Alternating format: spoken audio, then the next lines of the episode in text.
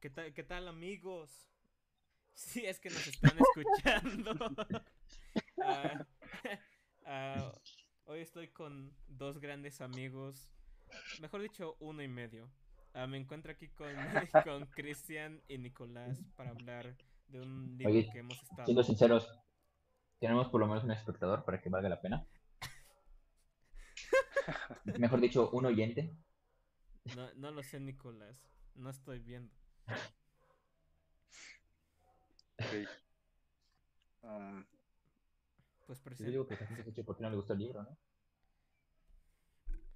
Me estás matando desde el día de que lo mencionas. Nicolás, eres el mejor locutor que he conocido en mi puta vida. Ya lo sé. Deberían contratarme en la radio. Sí. Ah, pues eh, vamos a hablar Pero lo un- rechacé para jugar Monopoly. ¿Te podrías callar? pues, hoy, pues hoy vamos a hablar de un libro llamado Ciudad Permutación o Permutation City de Greg Egan, o como se pronuncia, disculpen si no lo hice bien. Ah, este libro lo recomendó Disculpen Nicolás. observadores imaginarios. Sí, exacto. Ah, Nic- Nicolás, ah, tú recomendaste este libro. ¿Cómo descubriste? ¿Cómo lo descubriste? ¿O por qué te llamó la atención?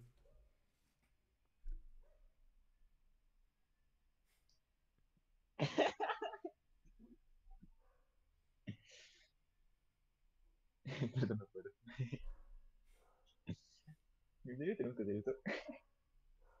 Sí. sí, sí tienes que. En, reali- en re- en realidad, Yahoo México Resultas. ¿qué? Lo saqué de Yahoo México Respuestas. Buscaste puse qué buenos libros. y ya así fue Bueno, como te salió. libros.com. Agarré el quinto para que no se copien de todos. Para ser original.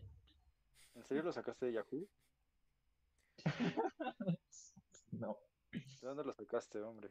Sinceramente yo tenía muchas ganas de saber de dónde demonios sacaste el libro porque Christian fue el que me dijo que que tú le habías pedido que te lo descargara porque en Alemania no te dejan ser pirata. bueno, de dejarte te dejan, pero con una multita de 5 mil no, euros. Poquito. Muy poquito. No, pero lo encontré por ahí, no me acuerdo dónde. Y lo agregué a una lista porque no me seguía el bueno. Y vi que era de informática. Y ya, sí, nada más. Es una gran historia. Eh, creo que incluso es más interesante la historia de cómo yo descubrí el libro a la de Nico, y Nico es quien descubrió el libro.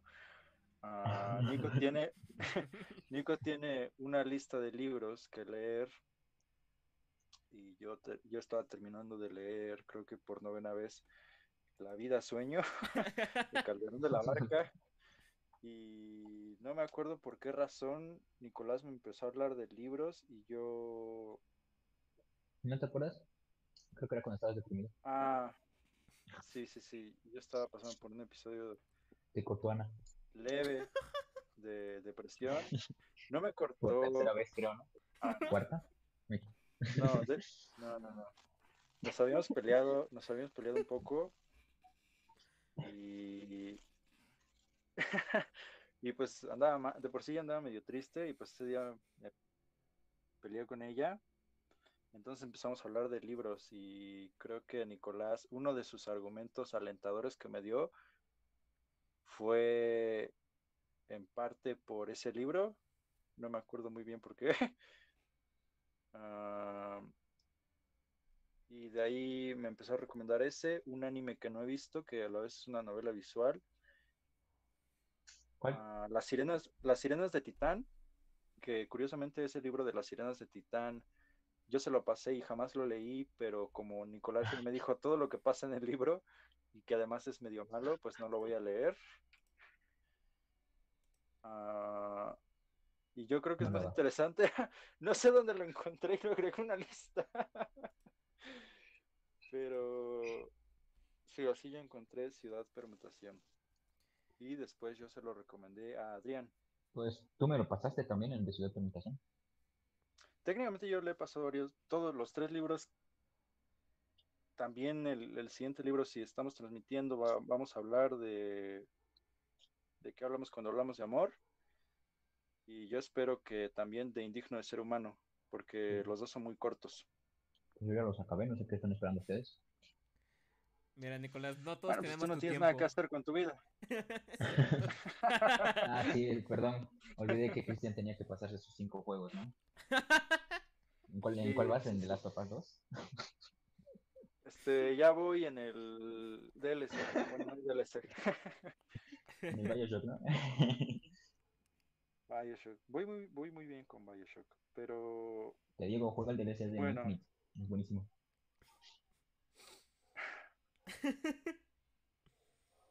nos podemos enfocar.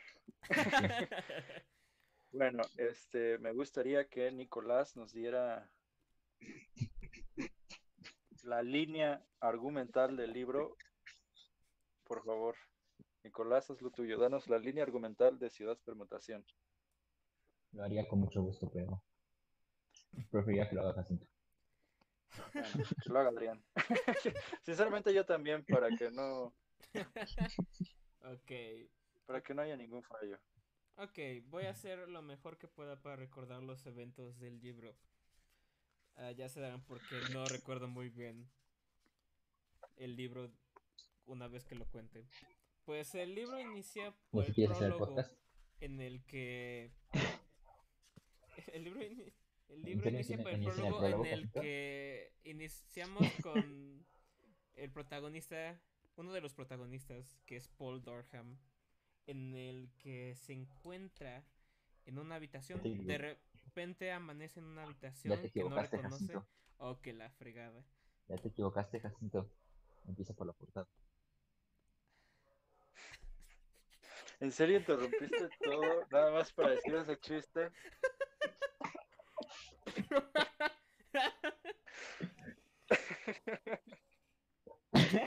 no, no puedo creerlo. Ay, Bueno, bueno, ah, ah, vamos a si iniciar por la oyen- portada. Si tenemos, oyen- si tenemos oyentes, Nicolás va a hacer muchas intervenciones así. Nos disculpamos de antemano. Pero dej- es que, Lo lamento, abuelita de Jacinto. bueno, Ah, pues, pues, pues la portada, no sé cuál sea su portada. Yo tengo la portada que diseñó el propio Greg Egan, que es como, que es la que están viendo en pantalla, que es como un tipo sopa de letras, pero marcan Permutation City. Pues a, pues a mí Cristian me lo pasó pirata, entonces no venía con ah, bueno, de, de hecho sí viene con portada Ciudad Permutación, la versión digital, y está más o menos bonita. Eh, son unos circuitos. eh, es una placa madre, creo que se llama así. Es una CPU ¿Cómo, y hay un sabes que no es una tarjeta gráfica? No, ¿Una porque las porque la RAM sí tiene una forma distinta. Y hasta esta, aquí se le puede ver donde se le tiene que poner la RAM y hay varios resistores, entonces sé que es una placa. Eh, una RAM no es y una tarjeta de video tampoco, porque las tarjetas de video suelen ser Porque suelen de ser Nvidia, ¿no? Y era de AMD. AMD, sí. Continúa, Adrián. Pues, pues el chiste es que en el prólogo eh, se encuentra Paul Dorham y amanece eh, dentro de una habitación que él desconoce. Es entonces cuando, después de decir un comando, se le aparece una ventana dentro de ese mundo. Y entonces se da cuenta que no es el Paul Dorham que él creía, que era de carne y hueso, sino que se trata de una copia que se encuentra dentro de un mundo de realidad virtual que en el que el que el escritor le llama el autoverso. Y explican cómo la mayoría de las copias, una vez que llega al autoverso, como que no soportan el hecho de que ya no son humanos o de su nueva realidad. Y lo que hacen es que de alguna manera se suicidan. Ah, no me acuerdo exactamente el comando que aparece y no sé si es el- Saltar. s- dice saltar. Saltar. Ah, bueno, saltar.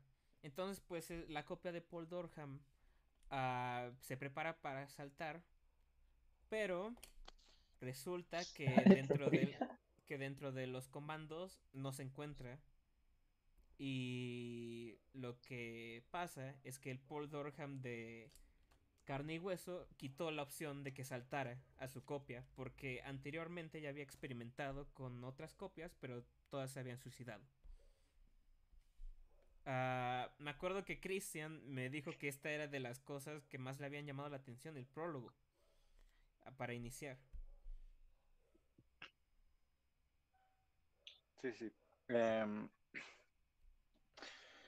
me parece que en este, en el prólogo todavía no está el autoverso. El autoverso es este, esta invención de, no me acuerdo cómo se llamaba el científico, pero quien lo, quien hizo que prosperara fue María.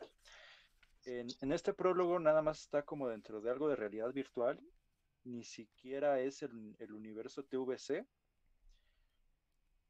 Eh, y el prólogo a mí me, me atrapó realmente porque yo anteriormente había jugado em, Soma, que son de los mismos que crearon Amnesia, y tiene una, una base similar de que parte de que se puedan hacer escáneres del cerebro y meter como esas copias cerebrales a un programa informático y de ahí parten un montón de problemas filosóficos y, y tal, de metafísica, sobre si la copia que estaba dentro era realmente algo vivo, eh, si era una copia exacta del original.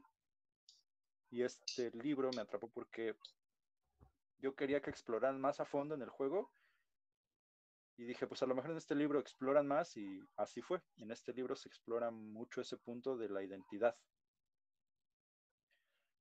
Uh, pero bueno, a ver. Creo que después del prólogo, que es muy, muy interesante, sigue el primer capítulo que a mí me parece muy aburrido. y a Adrián también creo que. Sí, sí, puedo Creo que le pareció mismo. malo. Pero, a Nicolás, el libro, ¿qué le ¿no? pareció? No sé cuál era el primer capítulo. El primer capítulo. Eso- Bueno, yo creo que a mí me gustaría que exploráramos. Porque en realidad dentro del libro yo encuentro cuatro protagonistas. Entonces no sé si sería mejor empezar, empezar por, ah, por ¿Quiénes son los describir a cada uno de ellos. Según tú, ¿cuáles son? Ah, pues está ah, Paul Dorham, del que hablamos. Ah, está María de Luca, que pues es una... eh, la- eh, dentro del libro la, descri- la describen como una junkie del autoverso. Y de hecho, como dice Cristian, es con ella el que empieza el primer, el primer capítulo que nos pareció muy aburrido. Pero es que no recuerdo si es cuando está con su novio o contando como un poco de la vida de María. Ah, Cristian, creo que tú te acuerdas un poco más de las descripciones de ese capítulo, aunque está aburrido.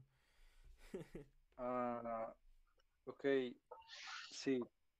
Los personajes, como ya decía, son Paul Dorham, que es el protagonista, protagonista bien bien.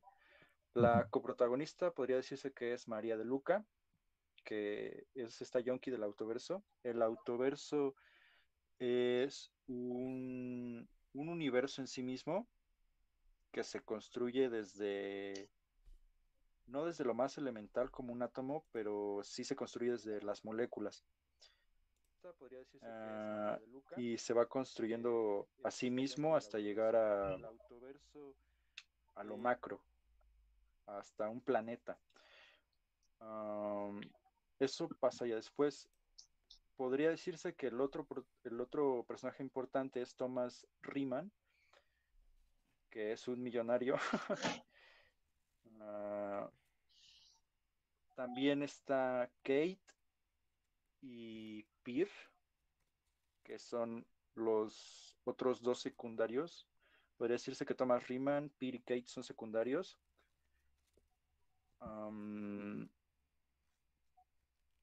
Y en este primer capítulo, donde se nos presenta a María, es demasiado, a veces, ah, bueno, a mí se me hizo algo aburrido y a este Adrián también, eh, porque usa demasiados tecnicismos de química.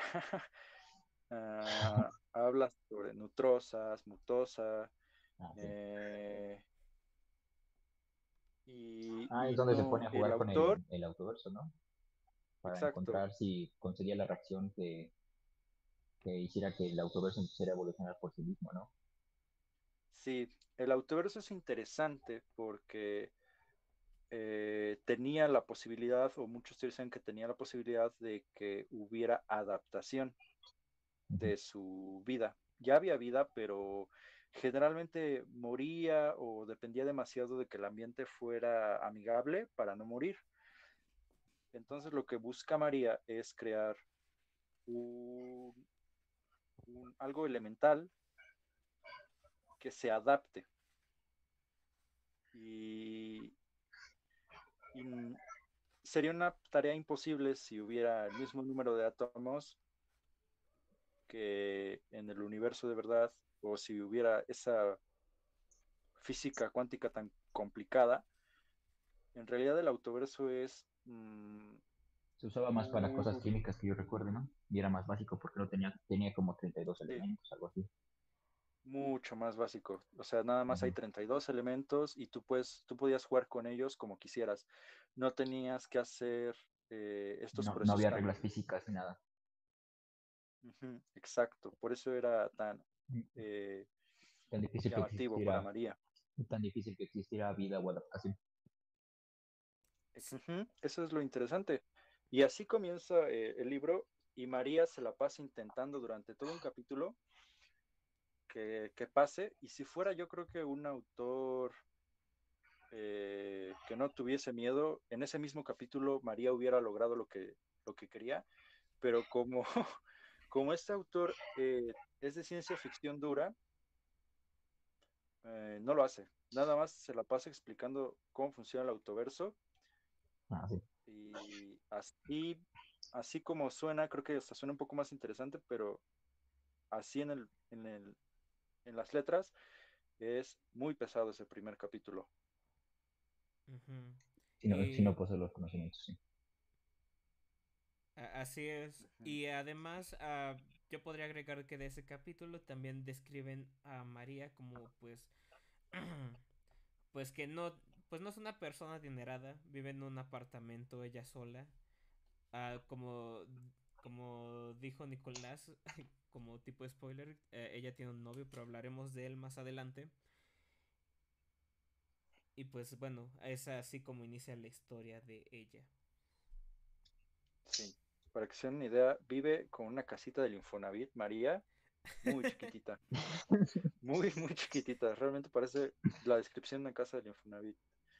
Ah, Sí, de, de- casa de hecho más adelante en el libro dicen que, que para ella el, el lugar donde vive es perfecto para una persona, pero ya cuando hay dos ya parece pequeñísimo. Sí. Ajá. Eh, tenemos, bueno, yo tengo aquí También mencionaban que eh, para entrar al autoverso tenías que pagar, Sí, no era como gratuito. Y María como que se lo pasaba pagando.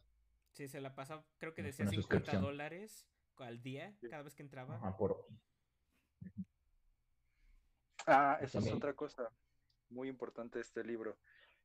Que aparte de que el autoverso era de paga, en, en general nosotros estamos acostumbrados a que pagamos una cuota mensual y, y ya nos llega el internet, así como en la casa. En el libro, entrar a internet es más bien como pagar datos. Tú tienes que estar pagando constantemente internet porque solamente te dan cierta, en primera, cierta velocidad de intercambio de datos y tu número de intercambio de datos está limitado. Según yo era más como por tiempo. servidores, ¿no? O sea, en un momento del Ajá. libro, María ya no puede volver a entrar en el autoverso porque rentaron todo el autoverso Ajá. Sí, sí, para sí. hacer simulaciones. Ah, no, creo que lo usaron para. No, rentaron los servidores para procesos computacionales. Si no mal me acuerdo, era específicamente como para un proyecto en cuestión del cambio climático. Si no mal del clima. Querían controlar el clima. Y eso mucho como poder computacional para calcular todo.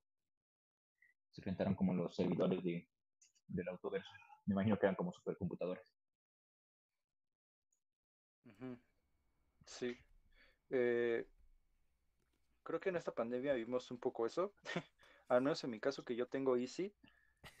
Ah, era tanto eh, la demanda de, de, internet que se caía. Al menos en Easy pasó mucho y por mi zona pasaba un montón. Como había mucha gente queriendo entrar, se saturaba y se caía. Entonces, en este no era tanto como si muchos quisieran entrar, sino quién tenía más dinero para poder rentar estos servidores y entrar a internet. Vale. Ah, e, eso pasa en el segundo, digo, en el primer capítulo. En el segundo es la presentación de otro personaje que es Thomas Ripman. Espero haber dicho el nombre bien. Sí. Si no mal recuerdo, a Thomas Ripman Ah, es visitado por, por Paul Dorham. Uh, Riemann ya vive de por sí como una copia. Y las copias, ah, creo que es importante decirlo, viven con un retroceso. O creo que más lento, pero es, creo que es más... Retroceso. Creo que es una mejor palabra. depende... No, no entendí por qué mejor dependía. Dile eh, la palabra técnica correcta, dile lag. Tienen lag, pero creo que lo estás traduciendo del inglés como retroceso y nosotros lo teníamos como ralentización, que me parece más adecuado. Ralentización. Mm, pues sí, creo que sí es mejor la palabra. Ah, y eh, de nuevo es visitado por Paul Dorham, que le pide una cantidad de 2 millones de dólares. Ah, pero pues obviamente. ¿No era como 1.5? Ah, si no me recuerdo, era 2. Eran 2 millones de euros, porque no eran dólares, eran euros ah. lo que él pedía. ah, sí, euros. También era. Creo que eso no, creo que eso lo dice más adelante, pero su copia estaba ahí porque ya se ha muerto el original, según yo. El original ya había fallecido. Sí, el Thomas Riemann, el Thomas Riemann de carne y hueso ya está muerto desde el principio del libro. Sí.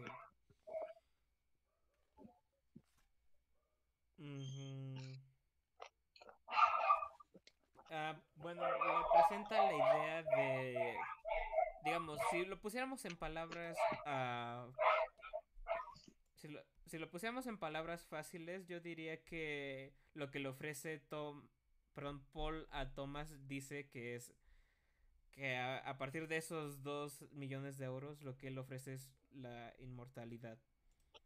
Esas son las primeras palabras de, de ese capítulo. Sí. le salió barato, ¿no? Yo creo que sí le salió muy barato. Sí, aunque bueno, para ser exactos, durante el segundo capítulo, pues Thomas pues como que no se encuentra muy seguro de la oferta. Lo interesante de este capítulo, bueno, a, mí ya desde este capítulo ya me pareció muy interesante el libro. Eh, y es que te dan... aquí es donde Paul Dorham empieza a tener ese aire como de saber algo más que todos, como de tener un gran avance, un gran secreto, eh, porque Paul le, le, ofrece no solamente a Thomas eso, sino como de regalo le dice que, que él le va a explicar exactamente qué son las copias y cómo funcionan. Eh, y, y así es como convence más o menos a Thomas Riemann de pagarle esos dos millones de euros. En primera porque él no solo le estaba hablando desde afuera del programa, sino que su copia, digamos que en esta altura se supone que Paul Durham es una copia, eh, toma el cuerpo de la persona que está hablando desde afuera y le dice, déjame explicarte, déjame que te muestre qué es usted exactamente. Uh, aquí es donde ya Paul como que se pone un nivel más alto que todos los demás, sabiendo algo que a estas alturas del libro pues obviamente no sabemos, pero él sí sabe.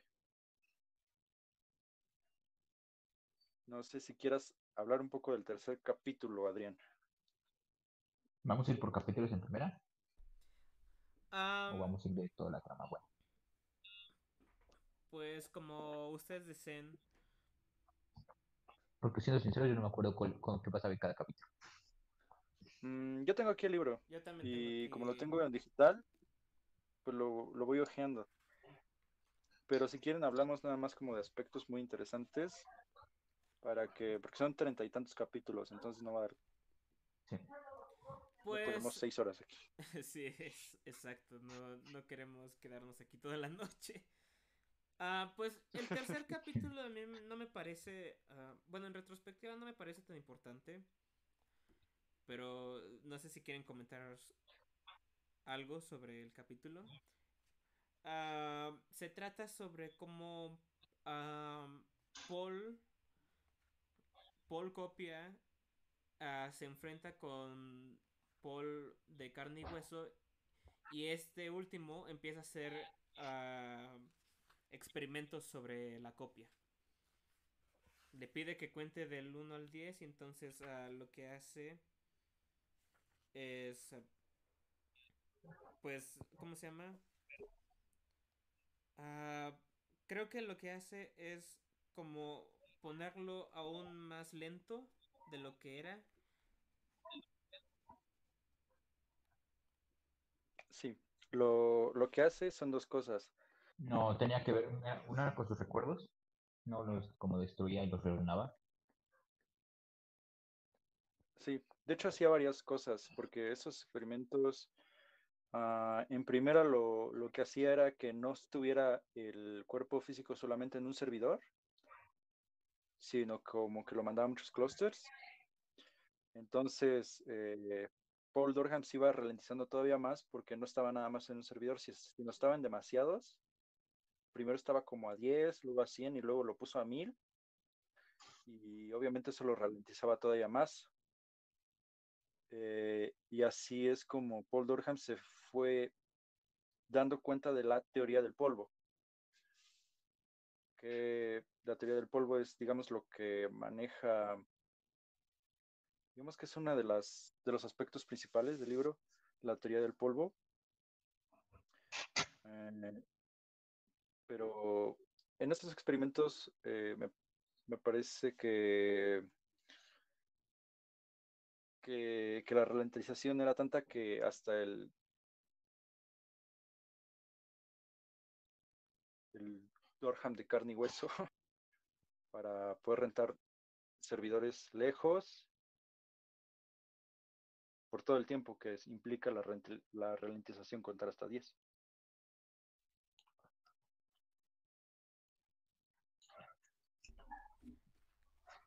Pues así, así son varios eh, capítulos de, del libro. Me parece que son tres en específico. Ah, yo creo que pues ah, no sé si consideren importantes los primeros dos. Me parece que el último sí es importante para la historia. Pero no sé si quieren comentar algo sobre esos. Sobre esos experimentos. ¿El último de qué? De los experimentos. ah, de los experimentos. Pues yo digo que lo más importante era como la teoría del polvo, ¿no? Sí. Sí, así es. Sí, sí, sí. Okay. A ver, aquí es donde yo podría preguntarles cada uno qué entienden por la teoría del polvo.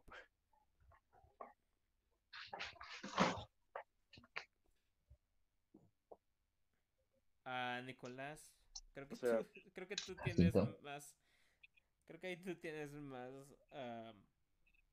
bagaje en cuestión de eso. O al menos tú creo que No, por entenderías favor, más. insisto. Pues, ah, pues digo, yo no conozco mucho sobre eso, pero yo lo que entendí era como si no es que voy a parecer estúpido, pero yo, yo lo que No entendí importa, nadie nos está escuchando. Sí, gracias, gracias a la gente que nos está escuchando, si es que nos está escuchando.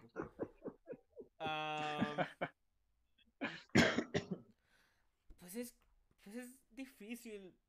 Sinceramente no se me ocurre así como una idea concreta, como que yo nada más dije, ah, ok, la, la teoría del polvo. Chido.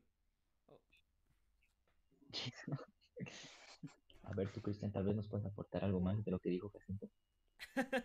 Sinceramente quisiera, sinceramente quisiera escuchar cuál es tu interpretación de la teoría del polvo, porque me parece que Greg Hagan lo tiene muy claro. Eh, e, e incluso me parece que la teoría del polvo lógicamente no se, no se puede refutar, según él. Eh, pero tampoco se puede confirmar. Eh, es, es lo interesante de la teoría del polvo. Mm, así que sí quisiera escuchar cuál es tú o qué entendiste tú sobre la teoría del polvo, Nico. Sí, primero que yo recuerdo el- la teoría del polvo salía de que cuando él estaba, estaba jugando con los recuerdos de la copia, ¿no? Los fragmentaba como en 10 pedazos y los ordenaba. Bueno, en vez de ponerlos como siempre, como escena 1, escena 2, escena 3, te ponía escena 5, escena 3, escena 1. Entonces, se supone que después de que sucedía eso, tú deberías estar como con la cabeza revuelta, pero de alguna forma tú llegabas como a, a corregir todo eso y le volvías a dar sentido a todo. Entonces volví a repetir el experimento, pero en vez de partir tus recuerdos en 10, los partía como en 100 y después los partía en 1000 y iba subiendo, ¿no? Entonces, en base a eso, se tenía en cuenta de que en sí como que, bueno, lo que él decía que todo era polvo, ¿no? Que en sí tú era lo que le dabas la interpretación, ¿no? O todo de todas formas se reorganizaba. Sí, de hecho, me parece que una parte muy importante para poder darle este sentido eh, era que no se alteraran los eh, recuerdos. Digamos que los recuerdos eran la unidad fundamental y tú los podías particionar y mezclar, pero al final la identidad de cada persona era la que le daba como ese sentido y esa era como una de las bases de la teoría del polvo. Yo creo que la que sigue era que se metía en la base de los ceros y los unos y en realmente en la en lo que le da el título, en la permutación, eh, en que tú podías permutar algo, pero al final siempre iba a llegar a lo mismo. Y ponía, por ejemplo, las multiplicaciones, que tú podías decir 3 por 4, 12 o 4 por 3, 12. Y decía, ese es algo muy básico eh, y es hacer pequeña la teoría del polvo, porque la teoría del polvo va todavía más allá. Va a que tú puedes realmente fragmentarlo en, en tantos cachitos como polvo y al final no va a importar porque la, la interpretación eh, va a ser constante, al menos en la interpretación de, de- del individuo. Y también quería ver si se podía hacer de manera colectiva, que según él sí se puede. Es lo que yo más o menos eh, pude ver de la teoría del polvo.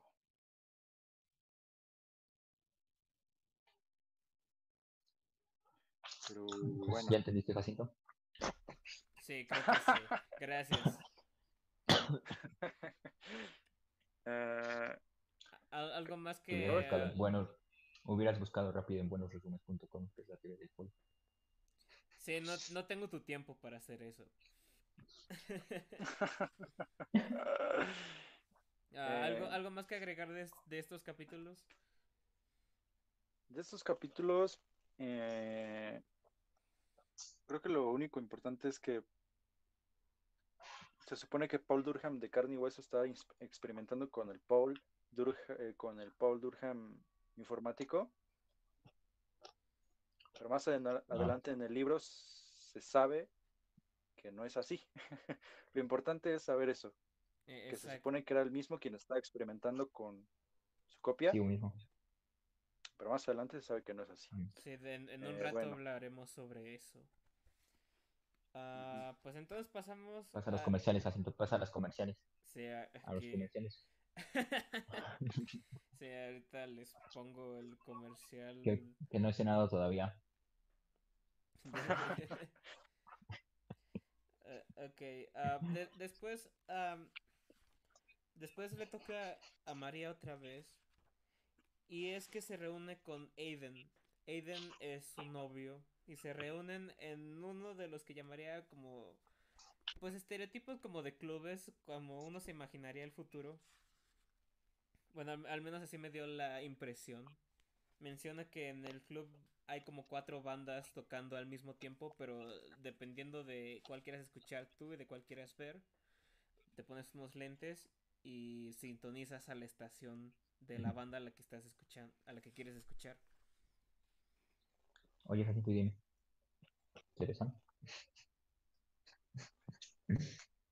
¿Eh? Que sí se besan. Ah, no, si no mal recuerdo no. Ya le quitaste sí, el sí, sí, ya no, ya no tiene chiste. Ya, no, ya no escuché. Ah, el chiste es que llega y Aiden le... Aiden es un... Me parece que... Ah, me parece que es un... ah, Maestro de música. Y lo acaba... Maestro de música. Y lo acaban de llamar para que vaya a trabajar a Seúl. Dentro del departamento de música de una universidad de allá. Entonces le pide a María que se vaya con él. Se tenía que ir un semestre. Ah, dentro, dentro de a María que eso, pues le, las- le argumenta este Aiden que pues en realidad todo el trabajo que María hace lo podría hacer desde cualquier parte del mundo, ¿no? Al final se trata de computadoras, entonces bien podría trabajar tanto en, en Sydney o en Seúl. Y pues dice que pues Pues entonces no es cuando Paul la contrata. Porque recuerdo que su trabajo tenía que ver con el autoverso ese entonces, ¿no? Ah, no, en este momento todavía no. Paul ya la contrata. En este momento todavía no.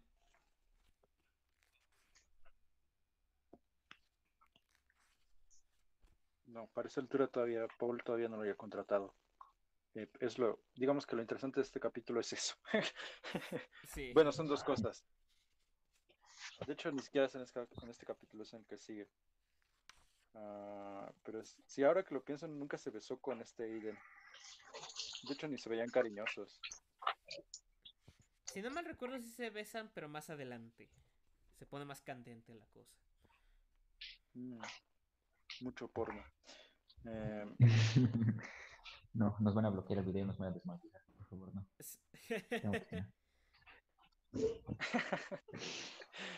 Esa persona que no, o no sé si, esas cero personas que nos están viendo, no de comer. Ah, lo que pasa en este capítulo, yo no lo tengo tan fresco. A ver, continúa por favor, Adrián, porque sinceramente no me acuerdo tanto. Ah, pues eso es lo más importante. Ah, ya después, ah, una vez que termina con Aiden, regresa a su apartamento. Y pues empieza un poco como a experimentar con esta. Con, con este modelo que se llama A. Lamberti. O A. Lamberti. Lambert. ¿Lambert no era? Ah, Lambert, algo No, así. era, sí, era A. Lamberti. Algo así. Sí, y también, ah, ah, bueno, supongo que ligeramente ah, también se presenta que, pues, obviamente María tiene a su madre y le envía un, ¿cómo se llama? Un correo sobre que una religión, ya no me acuerdo cómo se llama, pero tiene un nombre chistoso. La de Cristo, Santísimo Cristo, o Cristo verdadero, no sé qué. Creo que era algo así como la del Dios que Ah, Dios, no causa sí. diferencia. Sí, el Dios indiferente o algo así, ¿no? Dios, no sé Mm. qué. Sí, e- e- es- estaba chistoso el nombre. Creo que es. Bueno, eh, bueno, Lo, impor- sí, no, lo importante de este capítulo es que encuentra la... En este es donde ya encuentra la adaptabilidad, ¿no? ah, Donde ya por fin Sí. muta. creo que sí. Sí, ahí Sí. es donde, donde consigue Es, es que, es Aquí que, en este capítulo... experimentar y hace que la molécula mute. Mm, ujú. es, es que hay- para mí, eh, para mí es muy, hay tantas, hay tantos tecnicismos que me cuesta Bien. mucho identificar. Sí, a mí, pero en resumen, la molécula muta. Lo que no podía ser que mute, porque si le mete un buen de cosas. Am, ah, ¿Algo más que comentar? Sí, algo muy hambre. importante que, que aparte de que muta, lo sube como a la plataforma de los tipos que pagan para el autoverso. Yo quiero un Los camote. otros fanáticos. Yo, también, yo también quiero unos camotes. Eh, empieza, bueno, y así es como se van a cruzar los caminos de Paul Durham y de María, porque ella sube su trabajo a, a la plataforma del autoverso, Facebook. probablemente a- al Facebook, lo comparte ahí en Instagram, se toma una foto y la sube aquí con Alan Berti mutada, ¿no? Sí. Ya como Paul Durham era un, un, un wibo de esas madres, pues este, también estaba suscrito curiosamente a, a lo del autoverso. Me parece que no eran muchas, eran como 54 personas, una de ellas Paul Durham. Y, y eso es importante porque Paul Durham, a raíz de ese trabajo del autoverso, contrata a María. Sí, así es como pasa. Am, no sé si ya quieren pasar a eso o seguimos en orden. Mm, Eh, que el Pues contratan, pues sí, no de una vez. Ah, bueno, Nicolás ha hablado. Pues, como, como dicen, la, la contrata, pero no, no elige ese trabajo, es, ah, ¿cómo se llama? Sin ninguna razón. En un capítulo anterior, la mamá de María que se llama ah, Frances- Francesca, Francesca, ah, le dice a María que pues que pues tiene cáncer. Y lo que María quiere es que su madre ah, la escaneen y que hagan una copia de ella. Pero su madre no quiere. Porque la iglesia de Dios, que es indiferente. Sí, y pues obviamente pues María no, no entiende la razón por la que pues su mamá no quiere. Pues para ella pues ella vivió en un- unos tiempos en los que pues él pues supongo eso ya era como pues visto bueno o sin ningún problema, pero pues su madre no quiere.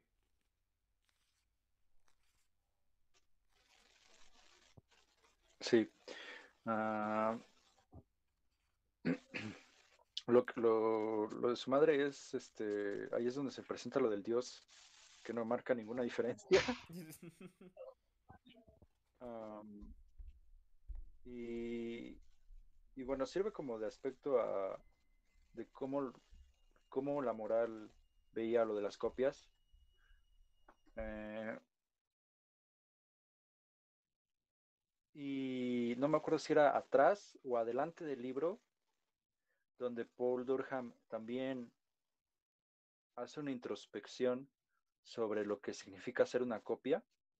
Sí, y te da unos argumentos que muchos filósofos y matemáticos ponían en contra de que las copias realmente fueran algo vivo, por así decirlo. Y, y él lo soluciona muy fácil. Dice, cogito ergo sus. pienso, por tanto existo y ya no discute más del tema. Es muy inteligente eso porque se ahorra muchas páginas el autor de escribir sobre, sobre eso. Fue muy, muy inteligente este Egan al, al hacer eso. Uh, y si fue tanto adelante como enfrente, creo que ni siquiera importa porque el libro en sí mismo es, este, a veces es permutable. es muy, muy interesante. Mm. Pero bueno, de lo de, de, las, de los aspectos de permutación en los títulos, creo que mejor hablamos al final, final. Así que, bueno, ¿qué pasa después, Jacinto? Ah, pues estamos platicando sobre cómo Dorham encuentra el trabajo de María, como dicen a través de lo publicado de Eilan Berti. Y le manda así un correíto que le dice, oye, ah, te necesito, ¿no? Bueno, en pocas palabras. Se reúnen. Se reúnen en una cafetería. Y es ahí donde se conocen. Y ahí es y Paul le explica que lo que quiere hacer. Ah, estoy tratando de encontrar el capítulo. ok. Eh...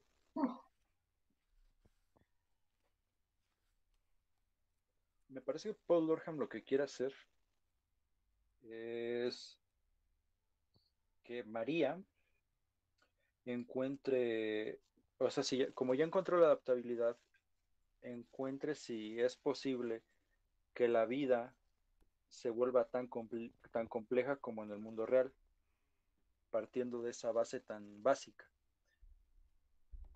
Eh, María, como es una entusiasta, le dice que es muy probable que sí, pero el problema es que para simular un autoverso tan grande, se requeriría demasiada potencia informática. Eh, entonces, Paul Durham le dice que no importa, que lo que él quiere es como las bases de ese autoverso, de ese universo realmente, y que no importa cuánta potencia informática se necesite. Eh, esa es una de las cosas que dices, pues, para tú como lector dices, bueno, pues supongo que de alguna manera Paul Durham va a encontrar la solución a que no haya la suficiente potencia informática. Eh, pero bueno, al menos yo me imaginaba que lo que este Paul estaba haciendo era como una super mega computadora. ah, en ese punto del libro yo me imaginaba que ibas, que lo que Paul Durham llamaba como, bueno, lo que llaman como el gran avance, lo que iba a ser era una, megacomputadora cuántica o algo así, con una potencia extraordinaria. Ah, pero creo que se soluciona de una mejor manera. Técnicamente lo hizo, pero no sé ni siquiera si llamarle computadora a lo que él hizo.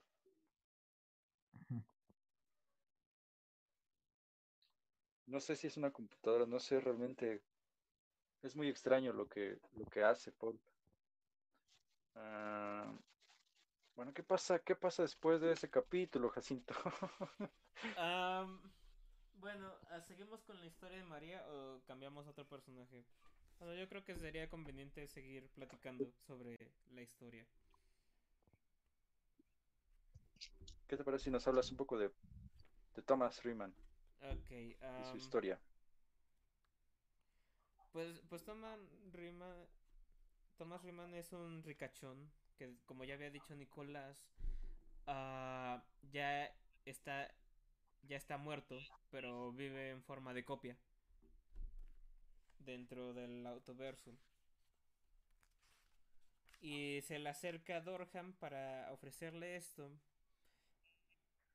eh, esta inmortalidad a cambio de 2 millones de euros. Pero pues al momento, pues Thomas desconfía de, de Dorham. Dice, pues, pues como chingados, ¿no? ¿Cómo, ¿Cómo demonios va a ser eso?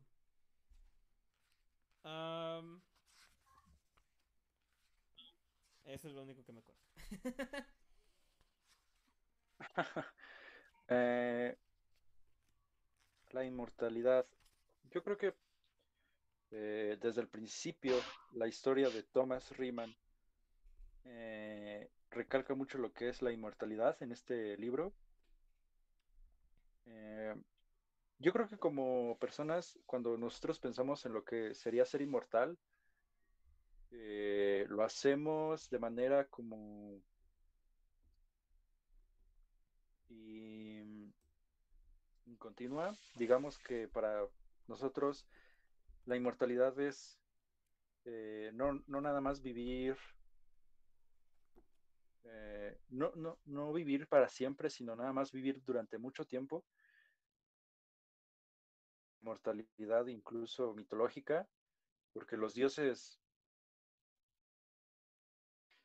eh, llegan a descontinuar. Una de las cosas que pega de frente en este libro es que Paul Durham no ofrece una inmortalidad disfrazada de mucho tiempo, disfrazada de años. Teóricamente la inmortalidad es mucho más dura porque eh, la ofrece realmente de manera eterna. Entonces, Riemann, que ya se veía como un ser inmortal de por sí, asimismo como una persona, como un ser vivo inmortal, de repente le ofrecen realmente una inmortalidad verdadera a cambio de dos millones de euros.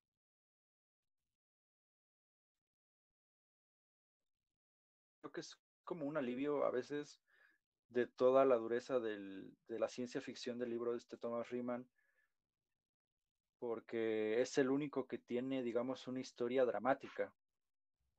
Todos los demás giran mucho en torno al- a la ciencia ficción en sí misma. Y Thomas Riemann, como ya está dentro y ya sabe, y más o menos es indiferente a lo que es, es el único que se puede hacer esas introspecciones de, de, de- de su historia y de su identidad. Y-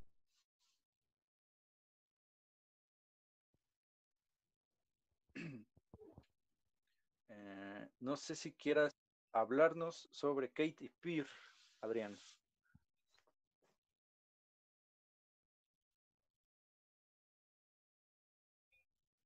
A Kate, Kate Pio, un para para mí.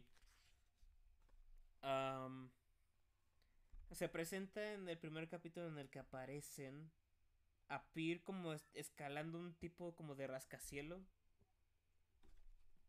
Pero pues obviamente no es real. Peer y Kate siguen siendo, bueno, son copias. Peer más adelante en el libro se describe que que pues se se mató. Nadie sabe cómo, o sea. ¿Qué, qué pasó? S- se mató, pero nadie sabe por qué. Específicamente. Peer no recuerda como. Como si tuviera alguna idea suicida. Pero si no mal recuerdo, y por favor díganme si estoy mal, la copia de Peer despierta, o sea, despierta cinco años después, perdón, cuando muere el Peer verdadero. O sea, se le hacen cinco años antes el, como el rastreo y todo eso, y queda congelado hasta que se muere Peer de carne y hueso y después despierta. Mm, sí, me parece que, que la copia se hizo cinco años antes de su muerte. Eh, entonces, digamos que es como cinco años. Bueno. Y también Pir, al no saber cómo murió, pues nada más da aproximaciones de sus pensamientos de cómo pensó que él hubiera podido morir. Y un soy un necio que no llevaba ni robot de ayuda, ni llevaba teléfono, bueno, no, no, no eran teléfonos, sino no llevaba nada como para comunicarme ni para que me ayudara. Y él le encantaba escalar, pero escalaba la antigua, entonces pues sí se podía morir él. No tenía estos como arneses de seguridad futuros donde pues no te iba a pasar nada si te caes que fue así, pero realmente no sabemos cómo muere Pir. Sí, e, es desconocido. Sí, era que. yo creo que lo más interesante de Pir era que era como el único que variaba como su forma en el, en, en este mundo como computacional. Él jugaba mucho con su edad, con su aspecto. Con los, me acuerdo que él podía como comer una copia y que podía, o sea, todo estaba haciendo... Sí, ah, es pues el, creo que es el único... A los otros eran como muy fijos en cuanto a aspectos. Tiene una cicatriz en el brazo que se hizo, bueno, hablaremos de cicatriz un poquito más adelante, pero eso todo lo que causa como una identidad de sí mismo, las copias tendían a quedarse con eso, una cicatriz, el aspecto propio, ya sea tanto joven como adulto, pues seguía siendo como de ellos, pero a Pierre le valía todo eso. Si tengo que modificarme, pues me voy a modificar hasta donde eh, y se modificaba en relación a todo lo que podía en ese universo de copias, pero descarado con eso, a él sí no le interesaba. Eh, tanto su identidad, él sí, sí jugaba con todo, con sabores, él no, no comía, eh, ni siquiera tenía que ir al baño, no le interesaba. Eh, dijo, pues si me puedo ahorrar ese tiempo y, ocuparlo, de por sí estoy ralentizado. entonces, optimizaba bien el tiempo y jugaba un montón con sí mismo. Es, es Homero. Y tiene, dentro del autoverso, tiene un acompañante que se llama Kate. Uh, en, el primer Sí. ¿Cuál acompañante? Que no le dices acompañante a tu novia. pues no, le dices novia, ¿no? ¿Acaso llegas y le dices, buenos días, acompañante?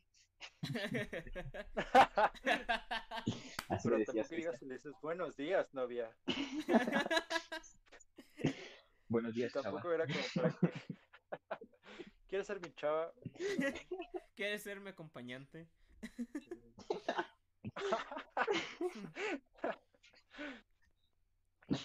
Ah, bueno, pues, pues sí, es, es, es su novia. Y pues empiezan a platicar de cómo, pues, uh, de este proyecto que le dicen Operación Mariposa. No sé si así diga en el en la versión en español, pero pues es ese plan que habíamos platicado sobre el cambio climático y, y, pues dice que pues no hay nada de qué preocuparse. Es entonces ahí cuando Kate le ofrece a Pierre que se vaya con ella a, a esta, pues, no, bueno, esta ciudad de la cual ya hablaremos más adelante, porque el... pues Corea, ¿no? ¿Mandé? ¿Cuál más adelante? Si no pasa más. Pues a Corea, ¿no? No, de, qué, estás hablando? ah, no, no, no, lo, lo de... Olvídalo, olvídalo, olvídalo, ya, ya, el Pira Kate, ¿no? Sí, sí, sí, ya. Pues yo creo que ya podríamos hablar un poquito de la ciudad permutación. Pues sí, creo que sería buen momento para introducir el concepto. Porque, bueno, para platicarle un poco la historia de Kate y Pierre. Ciudad permutación em, es em, es más que... Término acuñado, según la Real Academia Española. Según la Real Academia Española, que fue escrita por Nicolás hace como 10 minutos. Ah, no, no. Ciudad Permutación, eh, digamos que es como un universo. Al principio solo era como mismo. una idea, ¿no? Al principio era como una idea que tenía Paul. Durham. Era el plan. Realmente Ciudad Permutación, pues es todo el plan de, de Paul. Y es su, su obsesión, la ciudad permutación. Eh, se explica que no solamente es como un espacio de realidad virtual. Eh, lo que él quería hacer era que sí, sí, la base fuera como de realidad virtual, pero donde pudieras moverte libre como Que lo, lo ese de punto, esa permutación era que era el punto de reencuentro entre todos. ajá, Porque- ese punto de encuentro entre todos, ese punto como de partida a todo el universo que iba a ser eh, lo que quería hacer Paul. Ah, entonces, eh, este, Lo único que te pido es que no digas ni una sola palabra.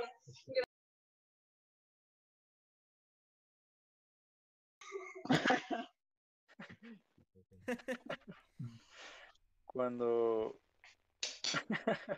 cuando este cuando contrata a este arquitecto el arquitecto le manda como mensaje a Kate y a Peer y les dice que por una módica cantidad que no me acuerdo creo que no se especifica él podría meterlos eh, como por debajo Sí, del- pero es que me de todo el inglés, software de realidad Entonces, virtual una amiga que. Y mi amiga y yo no sabemos bien inglés. Mm. Nico. Ah, Sí. Y algo que no sé si es un hoyo argumental o si Kate y Peter eran los únicos que conocía, o esto sí no me queda, me queda muy claro, es que Kate y Peter son los únicos que se van a ese, a ese como universo debajo del universo, como de debajo de la ciudad de permutación. Em, gracias, güey. Ah, eh, sí, es el único que se va como debajo de. Son los únicos dos que veo que se van como debajo de la ciudad, digamos, encubiertos. Mm, Y, no sé si sea un argumental o algo que me perdí yo, pero pues es, es lo que pasa. Entonces son los únicos dos que, como spoiler del libro, puedo decir que al final de todo son los únicos dos que salen bien parados de todo por, por esta característica de no estar en ciudad permutación, sino estar como por debajo del software a una ralentización, a una ralentización mucho mayor.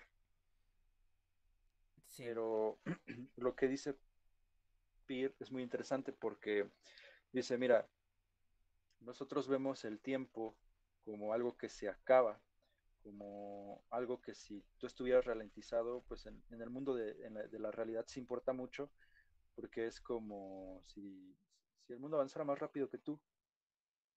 Entonces, pues te estás perdiendo algo o, o, o algo así.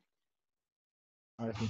Pero ya desde, me parece que ya incluso desde que, eh, que es una copia, dice, bueno, pues si yo soy indiferente al mundo de verdad y me quedo solamente aquí, no importa si estoy ralentizado a, a 17 veces el tiempo o a 60. Como solo importa lo que está en, en, en el universo copia, eh, pues no importa. Y ya cuando llegan, cuando se tratan de dar la idea de introducirse en ciudad permutación y de ser inmortales, pues dice, pues menos importa el tiempo al que esté ralentizado. Al final de cuentas, si tú comparas entre infinito y e infinito, pues no hay ninguna diferencia. Incluso si, si ellos van más rápido, pues por eso acepta el ofrecimiento de, creo que era Carter o algo así, el arquitecto. Eh, y se va. Entonces. ¿Sí ¿Me escuchan? Sí. estaba, estaba con mi sobrina. Este, sí, sí, lo que. Hola. sí. bueno, o sea, se supone que Carter, este, el arquitecto, lo que les ofrece es meterlos como de encubierto. O sea, en la ciudad permutación, por ejemplo, con todos los programas como un videojuego. El... Espera un rato. Lo que decía Nicolás es que sí, cuando tú tienes como un código, hay como algunas líneas que se podrían optimizar. Ahora sí, sí. Pero como el código de, como el código de la ciudad es tan grande, incluso si tú pasas un optimizador automático, No, eh, no eh, lo siempre, siempre van a haber, siempre van a haber procesos que sean como basura, que realmente no hagan nada ahí. Pero como son mínimos, o sea, por, el- por el gran poder de computación que va a tener la ciudad, como que no iba a importar. Exacto. Entonces, ellos no iban a ser como tal ciudadanos, sino que iban a ser algo equivalente a una fuente o a una lámpara. Sí. De hecho, me parece que ni siquiera podían como caminar al principio en la ciudad, De, sino que no- estaban como o sea, sí podían caminar, ¿no? pero tenían que, tenían que conectarse a la ciudad, pero, o sea, todos los ciudadanos de la ciudad tenían como poder en la ciudad. O sea, ellos podían cambiar las cosas. En cambio, ellos no tenían acceso a nada de eso. Ellos eran más como unos observadores. Mm. Sí, sí. Ah, pero eso ya lo hablaremos un poco más adelante, porque eso ya es sobre ciudad, permutación, bien, bien.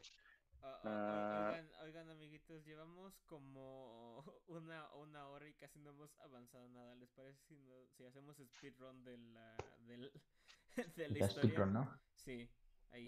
Llega a Goku y Va. Ok, ah, pues dale, hombre. ok, pues eh, en un, ah, regresando a María, está un día trabajando para Dorham en su computadora. ah, y llega como una policía a su casa. Ah, y pues dice, pues qué chingados hice de malo. Y le explica que pues habían escuchado que había trabajado con Dorham. Y, y, pues ya explica lo que estaba haciendo. Pero resulta que lo que Dorham le había dicho no había sido como la historia completa de por qué estaba haciendo eso. ¿No Sí. acuestan? No. No, ah, ahí me parece que le dice. Es que en principio Paul Durham nada más le menciona que lo quiere hacer porque es medio entusiasta del autoverso. Ah, Entonces sí, sí, sí. María, no es que le crea, sino que se lo, se lo quiere creer. Y le da igual, ¿no? Porque le iba a pagar como 30 mil o 100 dólares. Le iba a pagar lo suficiente como para poder escanear a su Sacar madre una copia. y sacar una copia. En cambio, se da cuenta de que Dorham en realidad le ha estado vendiendo a millonarios esta idea de la ciudad permutación. Y eso es en lo que en realidad está trabajando.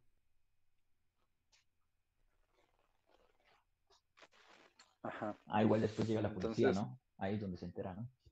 Exacto. sí. Eh,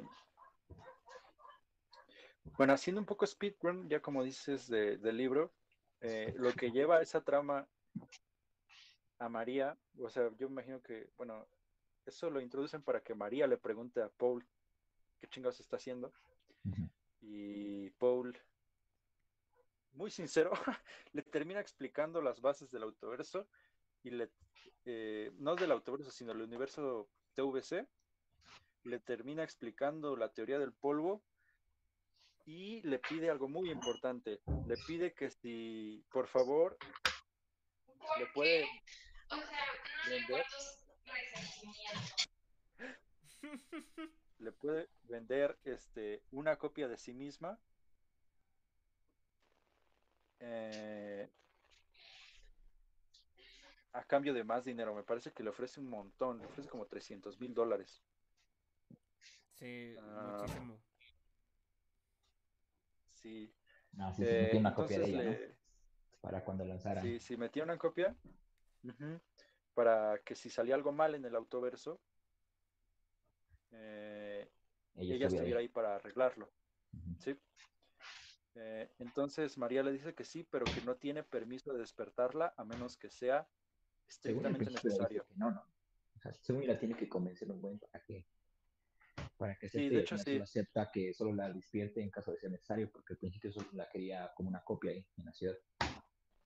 Sí, exacto. De hecho, este, Porque a ella no le gustaba la idea de ser inmortal por siempre. Muy irónico, ¿no? de hecho, ni siquiera, ni siquiera creía como en la base del autoverso, lo veía como muy ridículo. No, no en la base del autoverso, sino en la base de, de la teoría del polvo, porque según ella, si, es, si, si la teoría del polvo era cierta, ni siquiera tenía como que lanzarse eh, el autoverso, no tenía que iniciarse, sino que el, el, autover- el- todo eso que Paul dice que podría existir ya existe. Aparte de Las que lo, partes ya lo están ahí. tomaba, bueno, pensaba que estaba loco porque él decía que era la copia como 32. ¿no? Ujú. Bueno, es- eso, eso Y aparte de estaba que- ingresado en el psicólogo. Bueno, sí Había quería ingresado en el psicólogo. psicólogo o algo. O psiquiatra creo que era, ¿no? O neurólogo, ya no me acuerdo.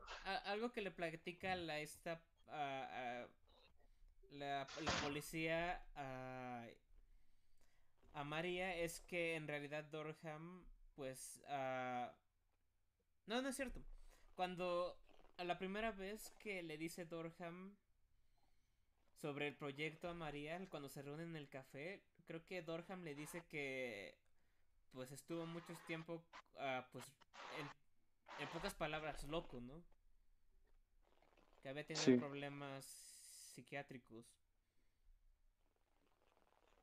Sí, de hecho el, el libro así como tal empieza, empieza con un, podría, podría decirse que es un poema que escribe Paul Durham en el psiquiátrico. Ah, y que te, te das cuenta ahí que estaba loco, tal vez por creer en la idea. Eh, entonces cuando le corrigen y teóricamente ya no está loco y sigue creyendo en esa idea de que si tú permutas algo no va a cambiar y que se puede reencontrar y fraccionarse y toda esta metafísica que se creía él mismo cuando estaba loco y teóricamente ahora se daba cuenta que estaba loco, pero que sigue creyendo, eh, pues como te da, te da desconfianza, ¿no? En si sí va a servir. Me, me gusta cómo lo no, el maneja el, el autor, que, Mar- que María dice que pi- bueno, María piensa que, es, pues, que está loco pensar en que está haciendo esto como para justificar su locura, como para justificar que en realidad no estaba loco. sí, sí, sí. Eh, Pero mientras le pagara todo perfecto. Ah, sí.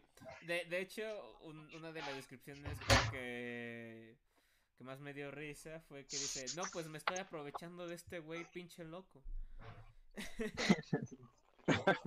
Sí, sí.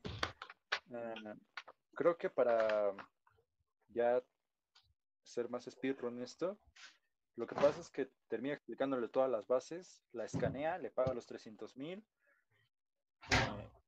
esta María dice, genial, ahora sí voy a poder escanear, bien- escanear bien bien a mi mamá y ya no me tengo que preocupar de escanearme a mí misma. Eh, y yo creo que para mí esta es la mejor parte del libro porque porque Paul Durham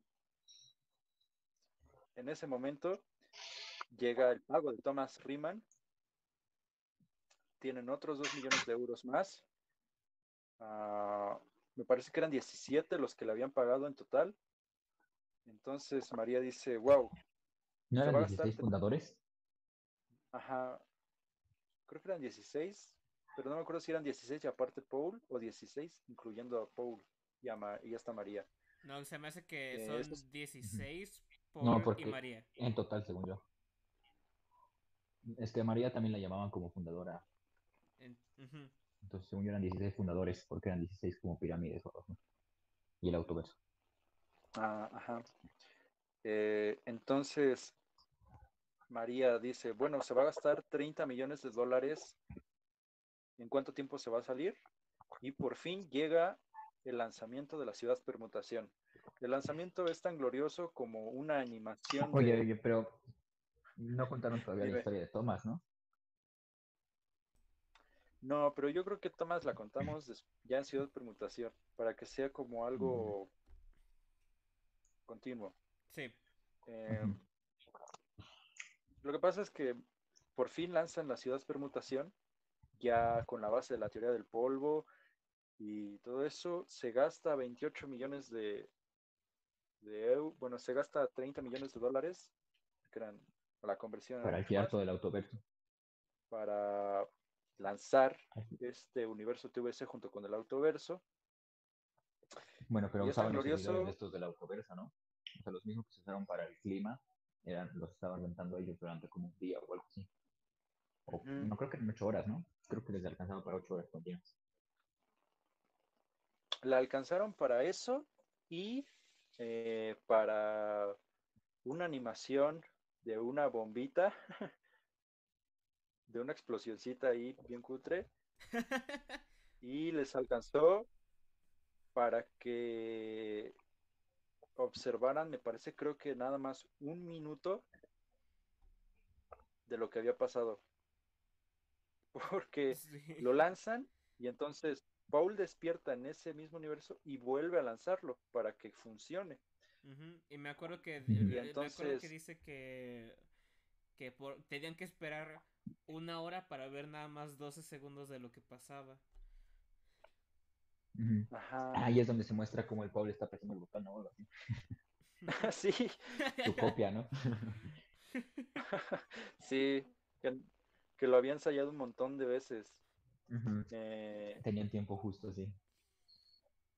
sí, sí, sí, ni más ni menos. Eh, entonces, mm, María y este Paul, en, eh, de carne y hueso, vamos a decirles de carne y hueso, observan que ya se lanzó y no tienen ninguna manera de saber si va a funcionar. Sí, eso es lo mejor. Esa es una de las cosas que más me gustaba, que realmente como eran copias de ellos, ell- o sea, técnicamente ellos mismos estaban viviendo eso, pero no eran la misma persona. No, ninguno sabía lo que pasaba al otro. Y entonces, eh, María, muy escéptica, no cree que fuera posible, aunque como que se sugestiona demasiado. Y aquí hay una, una, una parte de sexo, porque No, no, no, el- el- la María. monetización, la monetización, no, el dinero. No, no, no. bueno, ya, No, ya van a poner nos van a strike. desmonetizar. Te van a meter en strike. Bueno, per- perdón, señor YouTube, pero es lo que pasa. Eh, empieza como esta, como ya había terminado con Aden, creo que no lo mencionamos, pero pues, no importa mucho. Terminó con Aden, lo mandó a Seúl solo y ella se quedó haciendo el autoverso. Qué mala suena.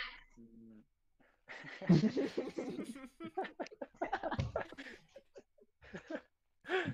qué, qué Queda- buen timing, Que-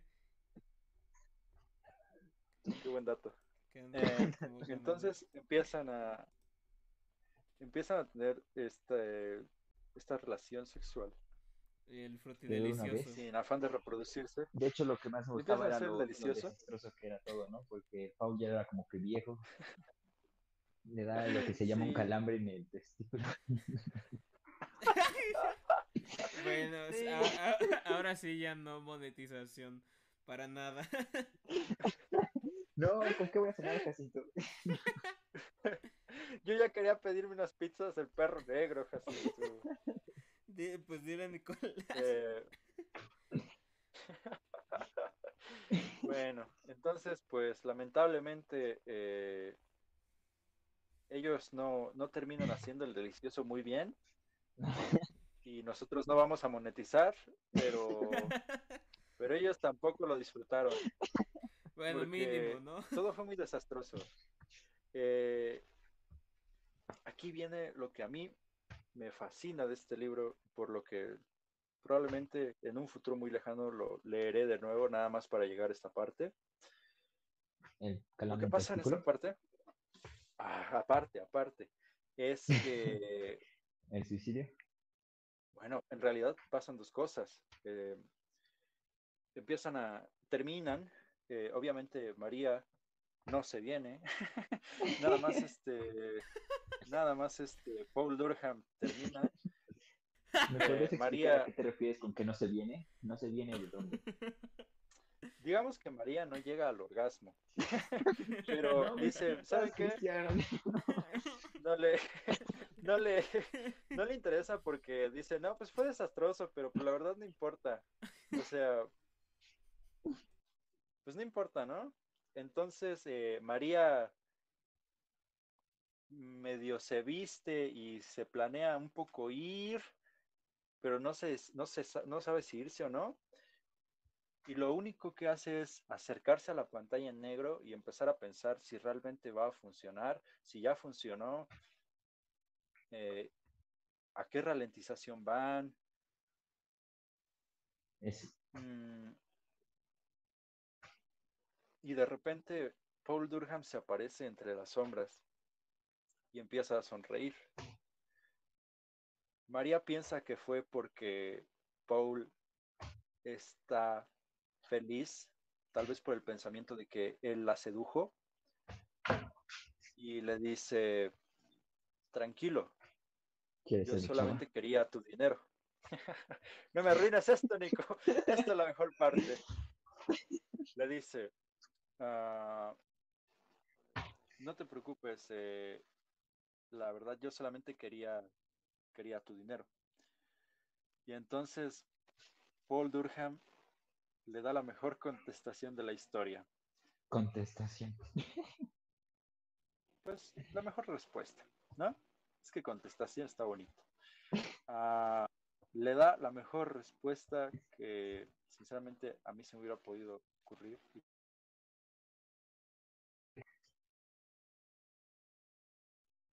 Te preocupes, yo solamente quería tu alma. Eso. Algo así, ¿sabes? Era, ¿Eso le dijiste a Ana? sí, eh, era, era- es realmente genial esta parte. Mm, Y después ese sí. y después, eh, El speedrun, Cristian, llevamos 15 segundos de el ventaja speedrun, comparado con el va, mejor, va, con el mejor speedrunner de Ciudad Presentación. Todavía nos quedan 15 Ah, segundos. perdón. Va, va, va. Entonces lo que pasa después es que como Paul Durham sí creía mucho en su universo, ya no le veía sentido a su existencia carnal, se suicida, María se levanta, lo encuentra y se pone a pensar, qué estúpida fui, como, ¿cómo no me di cuenta que este güey sí creía en, el, en la continuidad y todo eso? Y, y- y- e iba a hacer esto, ¿no? Pero bueno, se suicida. Eh, lo último que sabemos de la primera parte del libro antes de llegar a Ciudad Permutación es este, la historia de Thomas, pero eso ya lo hablaremos un poquito después. Y sabemos que Kate y Pierce sí se fueron por debajo. Esta Kate se va no como una copia, sino como, o sea, como la copia original. Y este Pierre manda a, a una copia, porque pierde una apuesta con su misma copia de quién se va a ir a, a, a Ciudad Permutación. Y entonces eh, se queda como tranquilo porque Kate se va a quedar con él como una copia. O sea, la original se va a ir, más bien una copia se va a ir, pero la original se va a quedar ahí. Lo que pasa es que Kate no permite, no, no, no le gusta esa idea en realidad y, decide irse como la original copia y deja a Peer copia en el mundo real solo y entonces hace lo equivalente al suicidio este Peer haciendo que se repita una misma escena de él bajando un rascacielos. Uh, y así se va a quedar hasta que se acabe eh, su dinero o apaguen todas las copias. Eso es lo último que sabemos del mundo real de Peer. Y eh, lo que sigue ya es toda la historia, bueno, el último capítulo es de la historia de Thomas. Eh, pero no sé si quieran ya aventarse el speedrun de la historia de Thomas. antes de entrar la permutación. pues, pues técnicamente la historia de Thomas es que, como habíamos dicho, Peter pues se, se, dedica a transformarse dentro de las, bueno, no solamente físicamente, sino también de emociones, de habilidades y todo eso. En cambio, Thomas es su contraparte. Él, él no cambia nada, más que supongo que como ya está viejo, nada más como para funcionar correctamente. Es que, es que ahí es donde plantea algo interesante igual el libro, porque es donde Thomas es el que plantea la idea de, o sea, él siempre tuvo como un trauma. Espera. continúa tú, continúa tú. Entonces, uh, cuenta la historia de que Thomas en los años mil, 1990 y tantos conoce a una chica de la que se enamora. Ah, no recuerdo exactamente cómo se conocen, pero pues se enamora. Y un día uh, está, están en la casa de la señorita y y entonces le dice, oye, tengo que pedirte algo.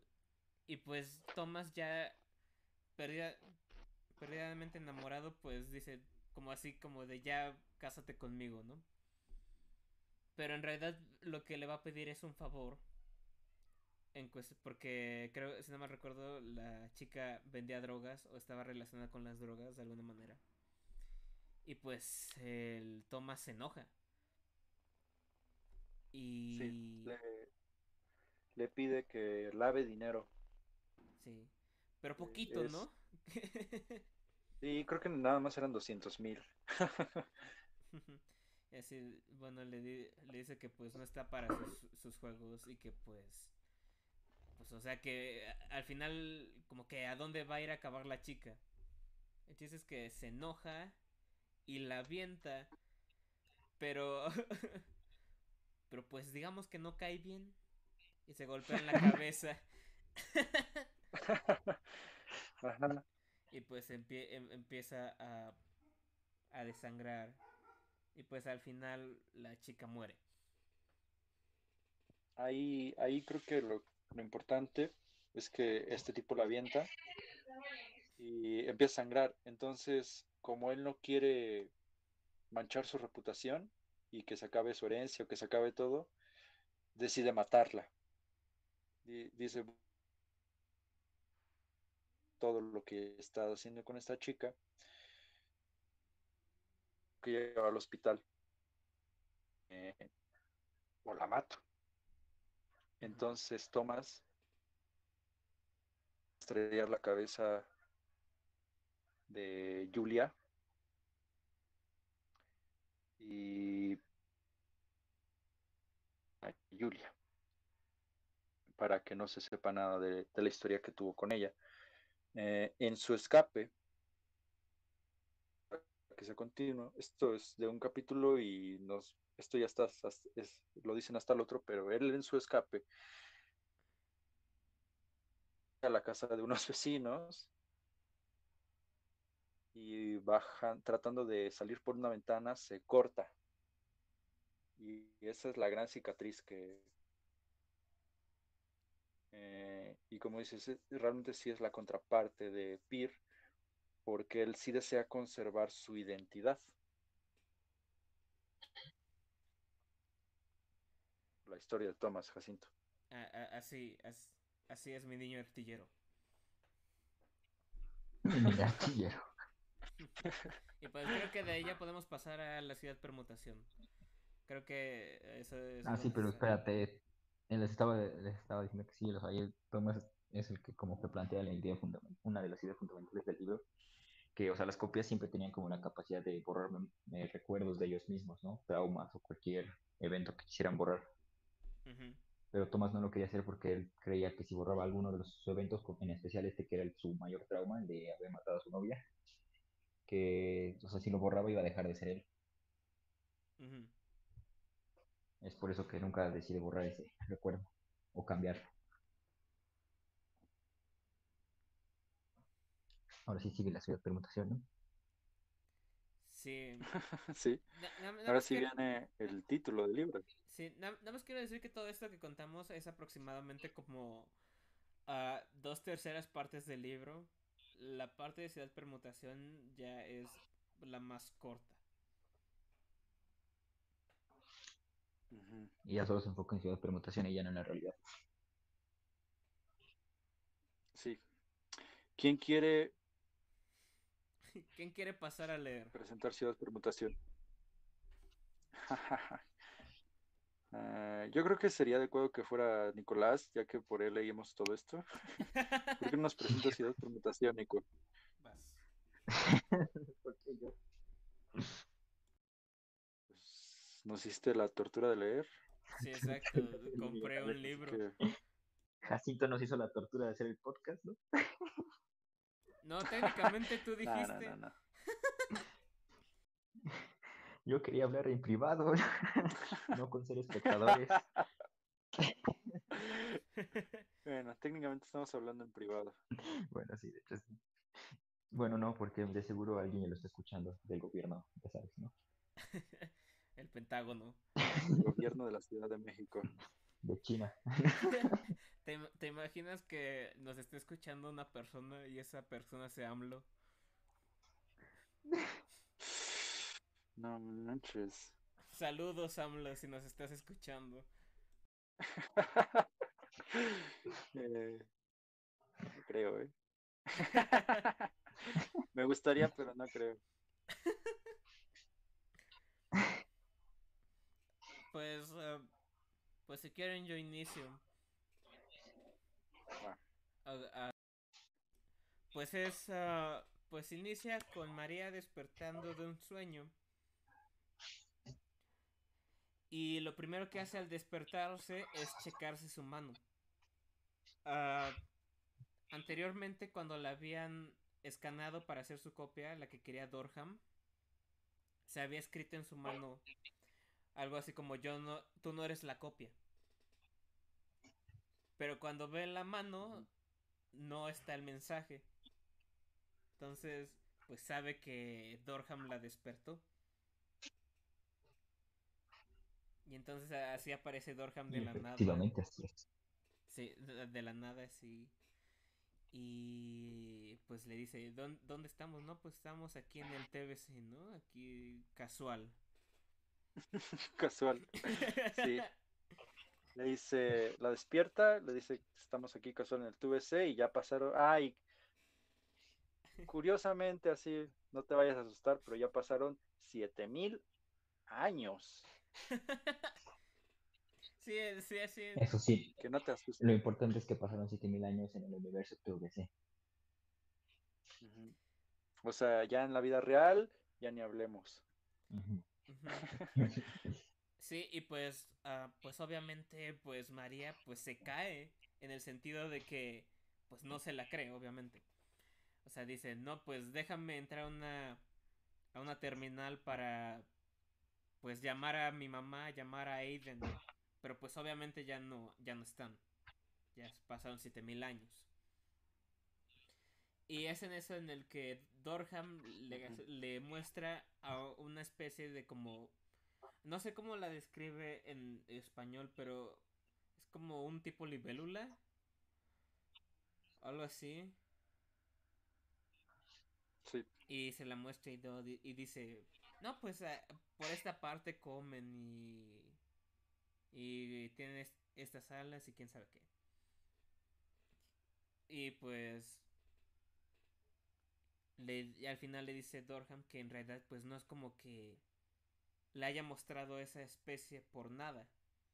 Sino que en realidad esa especie fue de los de las pocas especies que mutaron que al final se convirtieron en una especie consciente. Ajá. Le dice que es el pináculo de toda la vida del autoverso. En el autoverso ya pasaron eh, no 7 mil, sino pasaron 3 mil millones de años. Ujú. Y, y entonces María le pregunta, "Pen- ¿por qué, ¿por qué chingados me despertaste? Le di- Dorham le dice que es para que viera la gloria de lo que habían creado. Y pues abrazan, porque pues obviamente este es un libro de ciencia ficción.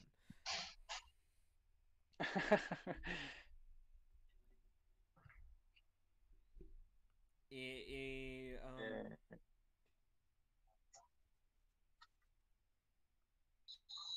Pues no sé cómo quieran seguir la historia. ¿Sigo contando sobre María o me cambio a otro personaje?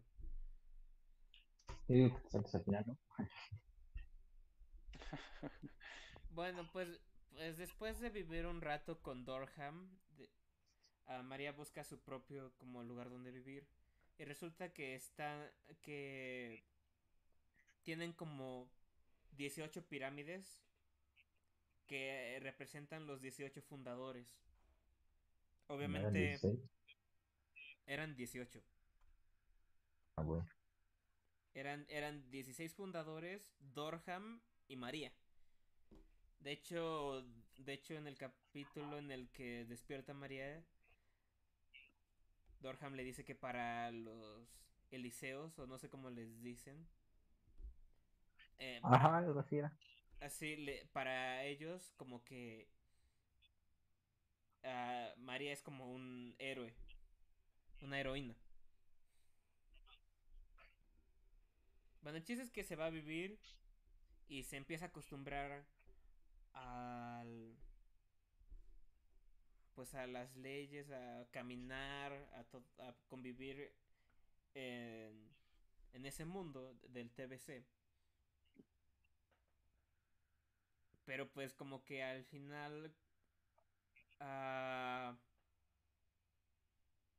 decide participar en, con Dorham en una cosa que voy a explicar más adelante.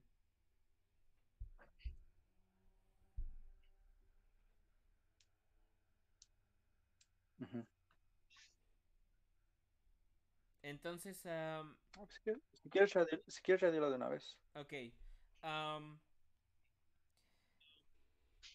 Dentro del libro ah, buscan, hay como dos bandos, si podemos decirlo así. Hay quienes quieren que hagan contacto con estos lambertianos, es- como esta especie de libélula, y los que no. Según yo era, o sea, unos querían hacer contacto inmediatamente y otros querían esperar hasta que, Sí, hasta que ellos mismos se pregunten por quiénes eran sus creadores, ¿no? E- exacto. No. Bueno, No, no es así.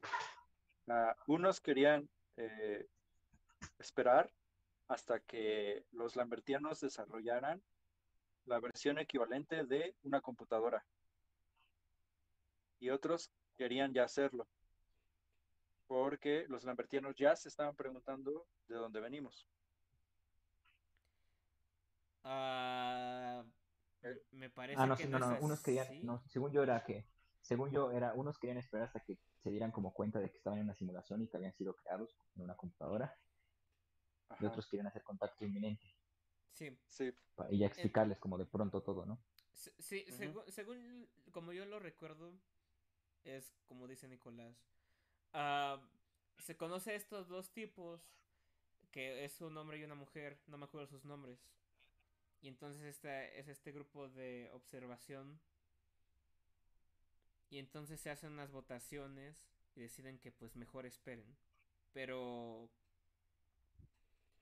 lo que hace este equipo de reconocimiento es darle información a María sobre los lambertianos. Y una de las teorías dice, no, pues hicieron esta teoría de, no me acuerdo qué. Creo que era como de una teoría de Newton, no recuerdo cuál.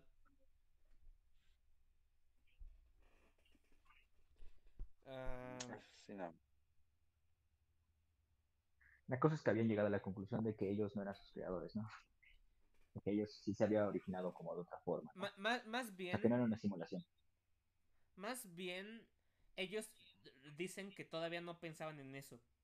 O sea, no, era, no es como el humano que miraban las estrellas y decían, ah, no manches, ¿qué es eso? igual es un dios, ¿no? Ellos, los lambertianos no se preguntaban eso y entonces no tenían una cosmología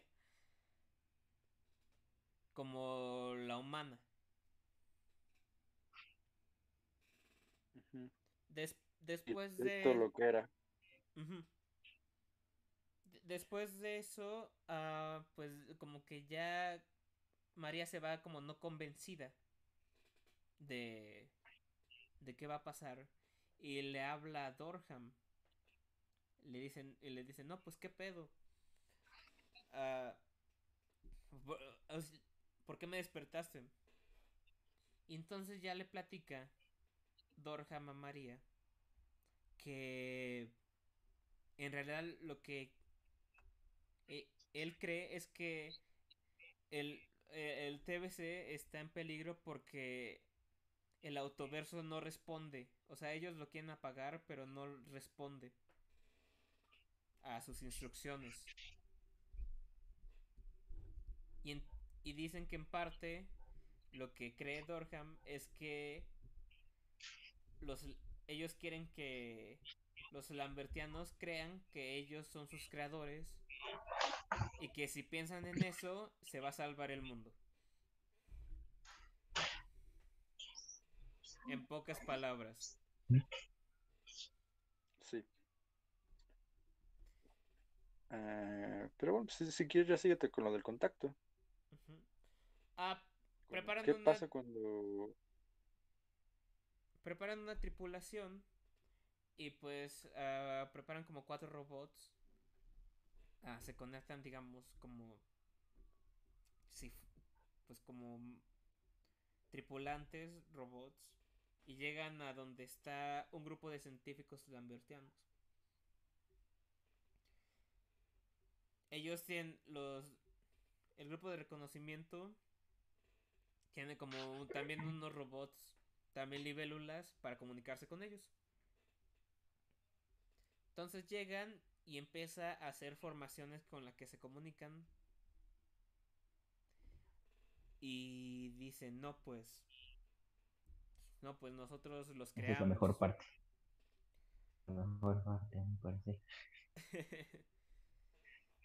Cuando les dicen nosotros los creamos y les responden, agradezco tu propuesta, pero la rechazo. Sí, sí, así de no, no, no. No. Pues, como dice Nicolás, pues no les creen. Y entonces María voltea a ver, digamos, al espacio donde, desde donde entraron, como al hoyo. Y, em, y empieza a ver cómo se empieza a deformar todo. y es ahí donde empieza el fin de la ciudad permutación. Porque los insectos no quisieron crearles. Rechazaron. sí. Sí, es muy, muy bueno. Eh, tuvieron dificultad de entrar a al autoverso porque como que no podían. como ya estaba tan bien justificado en sí mismo, estaba difícil. Sí, ya no funcionaban bajo las reglas de los humanos, sino bajo sus propias reglas. Y la razón por la que habían despertado a María, se me olvidó decir, era porque querían que a través de ella, de su parte de, del TBC, accesar al autoverso y así poder contactar a los lambertianos.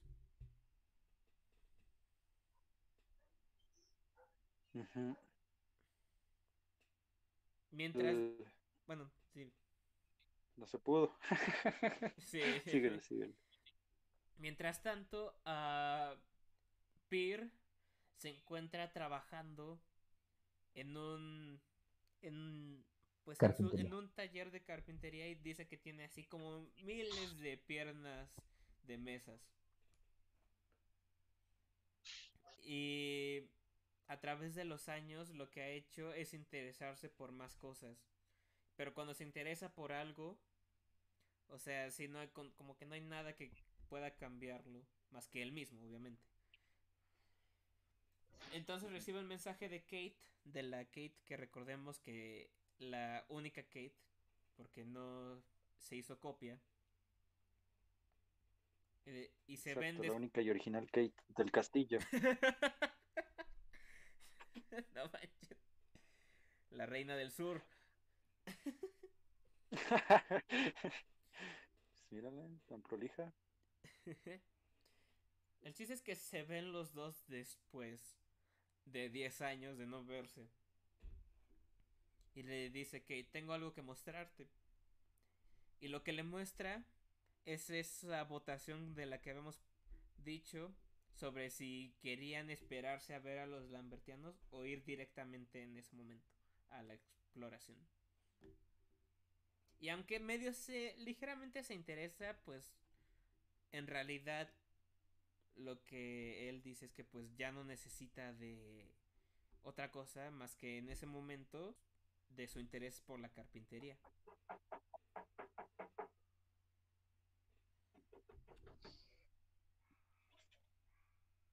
No, pues sí está chida la conversación. Pues síguele, ¿no? ok, vale. Ibas bien. Ok. Am, un capítulo después, Peer se interesa por, si no mal recuerdo, como babosas o algún tipo de insecto. Y dice que las mete como en una cajonera. Y entonces las empieza a observar y empieza a hacer anotaciones. Pero, pasa, pero pasan él y ella está alarmada porque dice que no se pudo comunicar con él como por tres o cuatro semanas. Y Peer no recuerda, no recuerda siquiera haberse interesado por, por los insectos que había, pero tenía hojas anotadas sobre ellos. Entonces dice, pues qué chingados está pasando. Al final ah, se empieza a destruir la ciudad a causa de lo que pasó con María de Dorham y empiezan a evacuar todas las personas hacia otra configuración de Jardín del Edén para crear otra ciudad permutación o pues, presumiblemente em- iniciar Sin de el cero. autoverso. Sí. Sin el autoverso. Para que no se vuelva destructor. Pero pues recordemos que Peer y Kate, o sea, están como escondidos. O sea, no son parte del en sí como personas o eliseos. Sino que, sino que son como parte del TBC. En, y. Y entonces, pues dice, pues, ¿a dónde chingado se fue toda la gente? Entonces lo que propone Kate es que se ralenticen hasta... O sea, un montón para ver si regresa la gente. No, según yo lo que, propone es acelerar todo. O sea, primero lo aceleran como mil, veces, mil veces, un millón. Sí, pero e- ellos... y se- cuando no, ya el número está... Pero ellos se ralentizan y entonces todo parece ir más rápido. Ah, sí, sí, sí. Por eso se ralentizan ellos para que todo vaya más. Sí. Ujú. Entonces hacen eso y efectivamente pasa un montón de tiempo y no ven a nadie. Y pues ya como que Kate pierde como la esperanza. Hasta que ya pasa un millón, diez millones de años sí, E- Exacto. y no sucede nada. Am, Sí, pasa realmente bastante. Y entonces es ahí pero cuando... no, no vuelven a aparecer. E- Esa, esa parte me, me intrigó mu- mucho porque dije, ah, mamá, ah, mamá, ya sabíamos que iba a pasar eso. Pero bueno, supongo que es, es la- era la incertidumbre del momento para ellos. Y entonces lo que Eh, le pero imagínate ver tu contador de ralentización en, en casi infinito, que nada suceda, nada cambia. Sí, qué terror. Entonces lo que propone Peer es que ellos creen como su propio mundo. Su- Que no, lancen sí, como pero- tu propia ciudad, ¿no? Precisamente por eso es por lo que yo digo que son los que mejor salen parados. Porque lo que pasaba con el universo este TVS es que lamentablemente ya no se estaba expandiendo. Pero el universo como por debajo sí se está expandiendo. Entonces lo que iban a hacer era de cierta manera rescatar todo eso porque ellos tenían como la copia de todos esos datos. Aún no tenían la potencia, pero eventualmente algún día la iban a tener, entonces pues nada más es como que lo quisieran volver a lanzar todo. Y hasta ellos ya podían como interactuar con los eliseos de, esas copias que ellos tenían. Sí, sí, sí, sí, sí. Pues sí, tienes. Pues fíjate, yo no lo hubiera puesto así, como que quedaron mejor parados. no hubiera encontrado como ese término en mi mente, pero pues en retrospectiva sí. Bueno, eh, yo cuento la historia de Thomas Riemann porque me gusta. Vas, eh, dale. Thomas Riemann en este en Ciudad ah, Permutación, lo que se lo que se dedicó a hacer en su pirámide privada, repetir la situación que vivió con Julia. Y entonces cada que fracasaba algo en ese recuerdo, lo que hacía era escribirse el número en el abdomen. Entonces, se describe la misma situación que pasó con Julia. Que ya llevaba repitiendo eso pues más de un millón de veces. Ah, después de todas esas veces que repitió esa situación, eh, justo, justo en el tiempo en el que todo se está colapsando por el ataque de estos insectos libélula a Ciudad Permutación, justo a Thomas Riemann eh, le ocurre la suerte. Bueno, ataque, ataque, ¿no? Es, es más como que como que todo se viene abajo. Sí, no, no fue como que llegó Godzilla. pues casi, fue peor, ¿no? fue peor que llegar a Godzilla, porque ahí sí todo estaba derritiendo bien feo. Eh, entonces, este, justo en el colapso, eh, Paul dice que no quiere dejar a, a Riemann. Entonces se mete a su como, a, como que ingresa sus datos y, y esta María lo acompaña. Ingresa a su pirámide y María lo acompaña. Entonces, por primera vez en tantas millones de veces, bueno, en esas, esas cientos de miles de veces, Thomas cambia y decide no matar a Julia. Pero esto hace que se quede dormido y que sigan este sueño. Entonces ya no despierta porque él está como en esta creación como ensoñada de, de poder salvar a su novia. Y como está ahí adentro, pues sigue dormido, su cuerpo está ahí. Mm. Se queda quieto en el ya. Ajá. Entonces. Pero, sí. Eh, Paul trata de salvarlo y abre como un portal. y se dan cuenta. Sí, y se dan cuenta que si se lastiman, sí se pueden morir. Porque ah, ya porque se rompe el tobillo, ¿no? Sí, se, se, lastima el tobillo y ya no lo puede reparar. Entonces, bajo esas reglas. Sí, porque ya, ya no están bajo las reglas TVC, sino están bajo las reglas de Lambertiano, ¿no? Unas reglas lógicas, eh, más que divinas. Entonces le dice que, que casi se parte el cuello a esta María y que tenga mucho cuidado de no lastimarse. Y hasta hacen un esfuerzo así grande por mover a Thomas y poder sacarlo de ahí. Ah, finalmente salen de ahí mm, y todo está pues a punto de ya venirse abajo.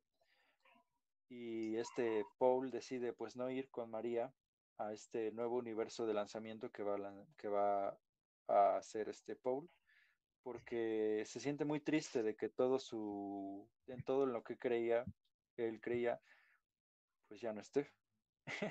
Y que al final pues haya sido el mismo autoverso el que lo destruyó. Eh, María le pide por favor que lo acompañe tal vez porque es el último remanente de su mundo real y este Paul se niega, pero entonces María le dice que por qué no se cambia al mismo si lo puede hacer con facilidad. Paul se queda quieto unos segundos y decide cambiarse a sí mismo. Se despierta después de unos 15 segundos y, y María le pregunta qué hizo. Entonces, este, me parece que este sí es el final del libro. Eh, haciendo la excepción del epílogo. Pero no contaste que el Paul estaba como muy deprimido, o sea, como al verso de ciudad destruida y todo por lo que había luchado, como que no tenía ya ganas de vivir. Sí, por eso, por eso es que se cambia, para tener como ese, como que borra algo de valor. recuerdos. Ajá. Entonces tiene como ese valor ahora, ya borrando ese recuerdo de lanzarse junto con María.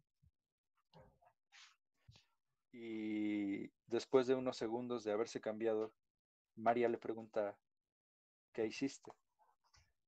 Y entonces Paul eh, dice, te lo diré en la otra vida. Significando que pues Paul de cierta manera había empezado a creer algo de superstición o algo así. Ese sí es un... A mí me gustó el final, que quedara así, que le dijera, te, te lo diré en la otra vida, porque... Te deja con intriga de si se mató, o sea, se pudo haber matado como, o sea, pudo haber matado su identidad y solo dejar como un tipo zombie. Ajá. O tal vez... Eh, tal vez, no sé, toda esta contradicción de, su metafísica. Es como, yo realmente siento que es como una contradicción a lo que él había dicho, porque ya están en la otra vida, ya están en el otro lado. trascendieron el paraíso humano para ser inmortales. Entonces que le diga, te lo diré en la otra vida, es demasiado poético es muy bonito y a la vez es demasiado triste. Porque pues ya no era, ya no era el Paul que todos conocemos. y tan tan, ahí se acaba el libro. Ahora sí, Jacinto, estuve esperando dos horas por esto, dime por qué no te es cierto. ¿Por qué a nuestro amigo Adrián no le gustó? Esta es la razón de, de toda esta transmisión, de todo esto. Hice un podcast solo para escuchar esa respuesta, no, no, me gustó y punto. Gracias por escucharnos a todos. Gracias no, te puedes morir. Te lo diré en otro lado, ¿no? te lo diré en la otra vida. pues, mm, pues miren, uh, no es que, no es que odie el libro. Um, pero sí. simplemente hubo muchas cosas que en retrospectiva dije, me hubiera gustado que hubiera más. ¿A, qué voy con esto? A mí sinceramente la historia que más me gusta es la de Pierre y Kate. Sé que no, sé que obviamente no son los protagonistas de toda la obra. Pero creo que su historia es la más, entre comillas, humana, en mi opinión. Ah, al igual que Thomas Riemann. Dorham, Dorham se me hizo... Miren, no, no, no sé si sea mejor, mejor palabra, pero se me hizo un pendejo. O sea, no en el sentido de que no tuviera, de que no tuviera ideas. Casito, la monetización, la monetización, no. no, lo puse solo para niños. Oh, no. Lo pusiste en juguetes. Sí. Lo pusiste en clasificación. Sí, lo puse Abajo link con. para entrar a Play-Doh, ¿no? Lo, lo puse junto con el Ryan. Pero, am, el, personaje de María y Dorham se me hizo insufrible durante toda la novela. Am, creo que creo que la única vez que disfruté del del de María y Paul fue en el primer capítulo de ya cuando están en Ciudad Permutación, cuando despierta María. Creo que ese Ah, fue ya. el único momento en el que dije, chingón. Ah, Como estuve con 300 páginas para esto. eh, eh, pues más o menos. Ah, por, por otro lado, am,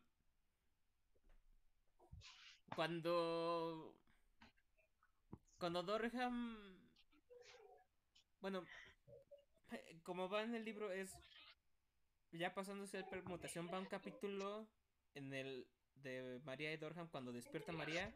Otro es el de Peter y Kate cuando se encuentran después de 10 años. Y otro es en donde en uno de los intentos de Thomas por salvar por salvarla a Julia. Y dije ok ok terminó bien el libro pero después se dieron como otras 60 70 páginas. Y después, y después dije ¿por qué chingados esto sigue? Ah, me, pare- me pareció que los últimos capítulos, desde que está María, como que desde el- lo del reconocimiento, cuando van al, con los lambertianos, lo de Katy Peer que está en otro capítulo, eso se me hizo como demasiado realmente X. mm, yo, yo, mira, no, obviamente no soy nadie como para decir cómo va acabe el libro. Pero, como yo lo hubiera hecho es haber puesto el capítulo en el que María despierta en conjunto con un poco sobre los lambertianos. Le hubiera juntado los dos capítulos de Pierre y Kate en el uno en el que es en el que están en el taller y todo eso y otra en la que como que todo va mal y al final también poner los dos capítulos de Thomas juntos. Porque para mí como ¿cómo se llama? Para mí eso de que dices de que Dorham le dice a, a María, te lo diré en la otra vida que te deja como en suspenso por decirlo así. Para mí no hizo ese efecto, dije, ah, ok. Porque al final de cuentas es un libro de ciencia ficción y como tú dices, es ciencia ficción dura. O sea, técnicamente tú podrías imaginarte lo que sigue dentro de las reglas del libro.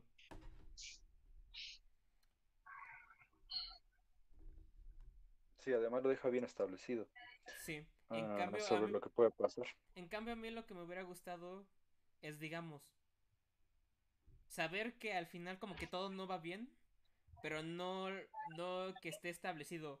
No, pues se juntaron con los lambertianos. No que no los reconocieron como sus dioses, como su crea- sus creadores. No que se destruyó todo. Me hubiera gustado que eso estuviera más im- implícito. Mm. En cuestión de, digamos, otras cosas que me gustaron. De en cues-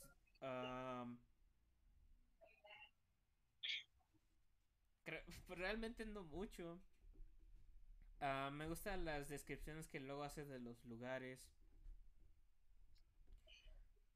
Pero para mí, un libro que habla sobre un tema sumamente humano que son uno dirá pues las copias pues no son humanos no pero pues al final se basan en humanos y todo eso en un tema tan humano como es qué pasa si me si me copio si, si soy yo si soy yo soy otra persona. Si me cambio esta pierna sigo siendo yo o soy alguien más si si si me puedo morir o soy inmortal. Para mí algo un libro sobre cosas tan humanas como esas, o sobre pensamientos humanos como esas, se ve, no diré arruinado, pero apaciguado por el hecho de que sea puras descripciones sobre no sé, por ejemplo, el primer capítulo de María sobre la nutrosa, mutosa y todo eso. Digo, ahí no hay mucho que decir sobre, digamos, filosóficamente, si lo quieres poner así. Pero más adelante, se va, yo creo que se basa más en descripciones que en otra cosa. Que no tiene nada de malo. Al final de cuentas, eso es lo que crea un mundo, pues, creíble. Pero sentí que faltó eso. Como más descripciones humanas porque para mí María, digamos, o sea, tenía sus creencias y todo eso, pero fue un personaje, en mi opinión, como... Pues 2D, o sea, no tenía como profundidad, en mi opinión. Y sobre todo Dorham, que pues dice... Que pues dice que está todo calmado y todo eso. A mí lo que más me gustó de Dorham es cuando esa descripción que ya había dicho antes, la de que trataba de justificar su locura. Esa descripción de Dorham me dijo mucho más sobre ese personaje que toda su intención, por decirlo así. Y, y pues por eso no soy tan fan de la novela. Ok. Muy bien. Estas fueron dos horas y media de explicación de un libro para llegar a por qué a Adrián no le gustó Ciudad Permutación. Pero también, quiero, pero también quiero conocer sus opiniones, no solamente soy yo el que lo leyó. Ah. por separado, Jacinto. Por eso vamos a hacer otro podcast. Sí, bueno, muchas gracias. Chequen la siguiente misión para conocer. Oye, ya siendo sincero, ¿por lo menos tuviste un espectador o qué? Ah, tuvimos dos simultáneos. ¿En serio? Sí. Ya tengo con qué comer. Sí, ya tenemos. Ya con eso monetizamos. Gracias. Pero, pero gracias a que Nicolás dijo testículo, ya no, ni modo. Tú mismo te ah. arruinaste. Y yo, que dije, pendejo. yo dije modo sexo. Em, pero a ver cuáles son sus opiniones. Quiero conocer, porque definitivamente, como ya escucharon, no soy tan fan del libro. Entonces quiero decir, quiero escuchar cuáles fueron esas cosas que dijeron, wow, esta cosa está impresionante, o esta cosa me gustó, o que no me gustó. Cristian? Ah, confío en ti. Aparte de la portada, ¿qué más te gusta? Aparte de la portada,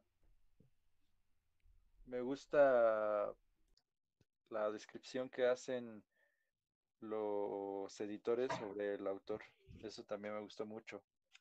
Y ya, nada más. No, no es cierto. Eh, nada más que agregar. nada más que. No, sinceramente, este. Después del excelente prólogo de la introducción de Paul Durham en este en este en esta realidad virtual leer el primer capítulo como que me tiro para atrás yo pensé que iba a estar así todo y dije si está así todo me voy a sentir muy tonto por no estar entendiendo eh, ah, afortunadamente el libro se calma mucho y se vuelve un poquito más accesible, pero, pero no al grado de tratar al lector como tonto. Que eso me Imagínate, molesta yo lo leí en alemán. Eso me molesta mucho por decir en, en películas de Nolan que traten al a quien lo está viendo como si fuera un niño, pero un niño tonto. Eh, con manzanas. Sí, sí, sí, no, es horrible. Y aquí no, aquí sí te, sí te explican, pero al contrario de explicarte y que sea ameno, la explicación es, las explicaciones que dan no tienen miedo de ser duras, de ser ásperas.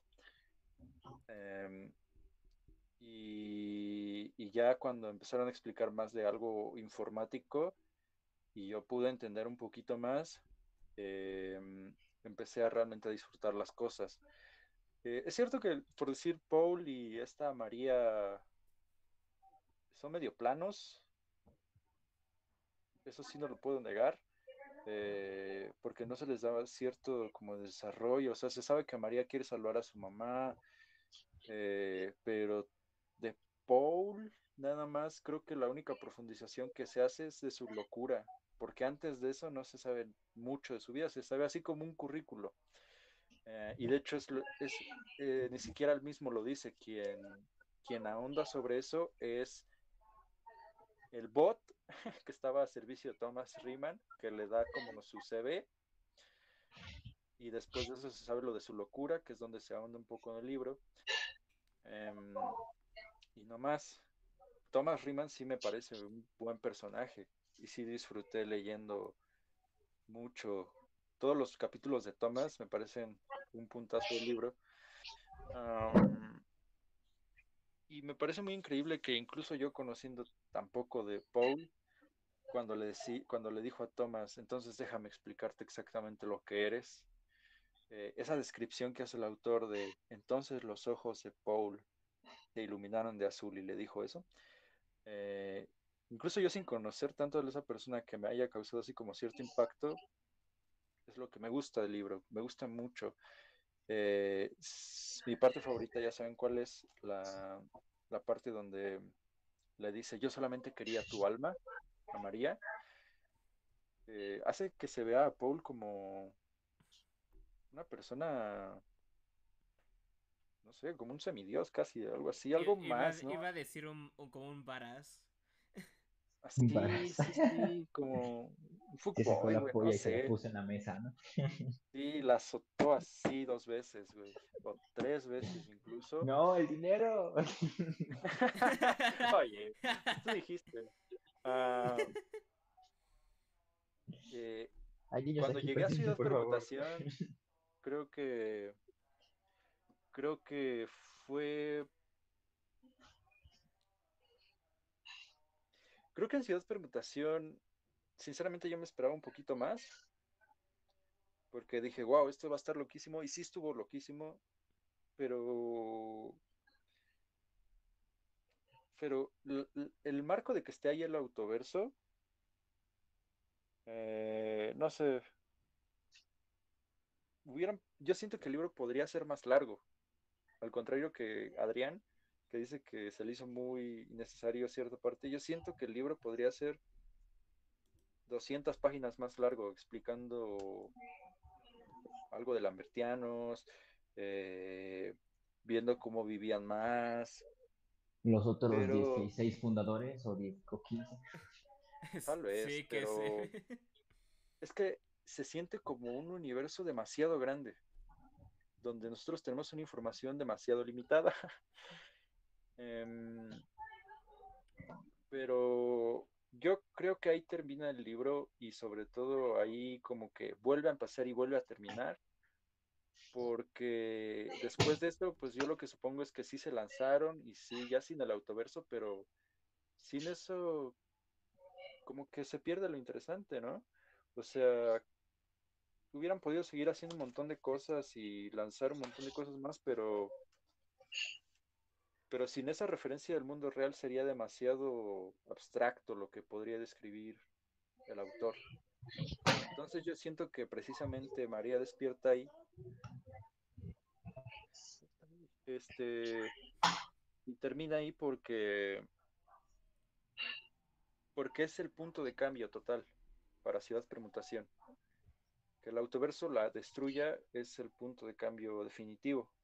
Y después de eso eh, se va a volver menos interesante. Yo por eso siento que ahí termina el libro y, y a mí sí me gusta el final. A mí me gusta, me gusta mucho el final. El epílogo no, ni siquiera importa ya, como después de leer tantas cosas de eso, de que los de carne y hueso ya sabes que están muertos, eh, leer el epílogo donde María va por este camino por el que llegó a su casa, no es un epílogo, no, no es tan importante. Pero a mí sí me gusta el libro, o sea, no tiene estas imágenes bonitas, así como de construcción, estas descripciones que te hacen así como decir, ay, qué bonito. Ah, no es poético el libro, sino es... Eh, sí te plantea cuestiones muy interesantes. Eso es tal vez por lo que a Jacinto no le gustó tanto, que en vez de que estén ahí las, las, las descripciones de estos problemas de identidad o de algo así, en realidad el libro las plantea, pero es como, para que tú las pienses. Pero bueno, esa es mi opinión del libro. O sea, que le acabo de decir ignorante no, claro que no. No, de hecho a mí me parece un algo que yo no vi así como de pues, los personajes son planos, pues ahora que lo pienso, pues sí, sí son planos. Eso yo no lo había visto. Pero a ver, Nicolás, ya, dinos y no nos desmonetices en el camino. ¿Cuál es tu Sí, por Floxito. Las pizzas, ¿no? Piensa en las pizzas. Pues no, realmente lo que más me gustó del libro era algo como lo que dijo Cristian, lo que te ponía como los planteamientos que ponía, no tanto la historia. Y a mí lo que me gustaba era, por ejemplo, sí, como plantearte lo de la identidad, ¿no? O sea, si llegas a borrar, o sea, más que reemplazar partes de tu cuerpo, si llegas a borrar algún recuerdo tuyo, como por ejemplo, no sé, si borras algo tan insignificante como si tuvieras un miedo a las arañas y lo eliminaras, ¿seguirías siendo tú o serías una persona distinta? Y pensar en realmente si, si nos basamos en algo de que con cualquier cosa que borren tus recuerdos o, o varíen, te vuelves una persona nueva, pues es como si constantemente cada uno de nosotros muriera y renaciera, ¿no? O sea, con cada segundo que pasa, eh, nosotros mismos cambiamos, ¿no? Entonces, Sí. al igual que tal vez hace 10 años no tenías miedo a las arañas y ahora por algún trauma que, que sufriste ahora si lo tienes, ya no es la misma persona de hace 10 años, al igual que no eres la misma persona de hace un segundo.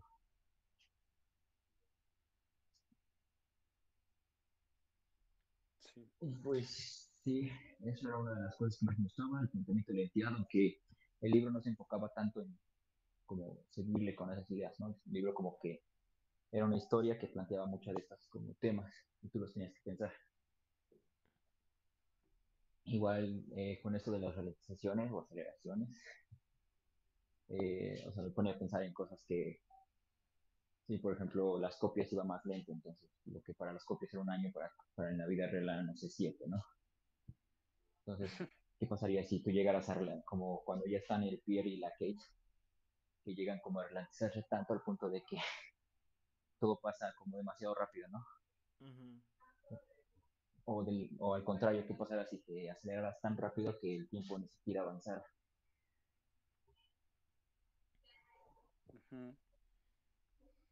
Sí, pues al parecer a ninguno de los tres nos interesó tanto lo que se reconoce mucho por lo que leí de las reseñas, el autoverso.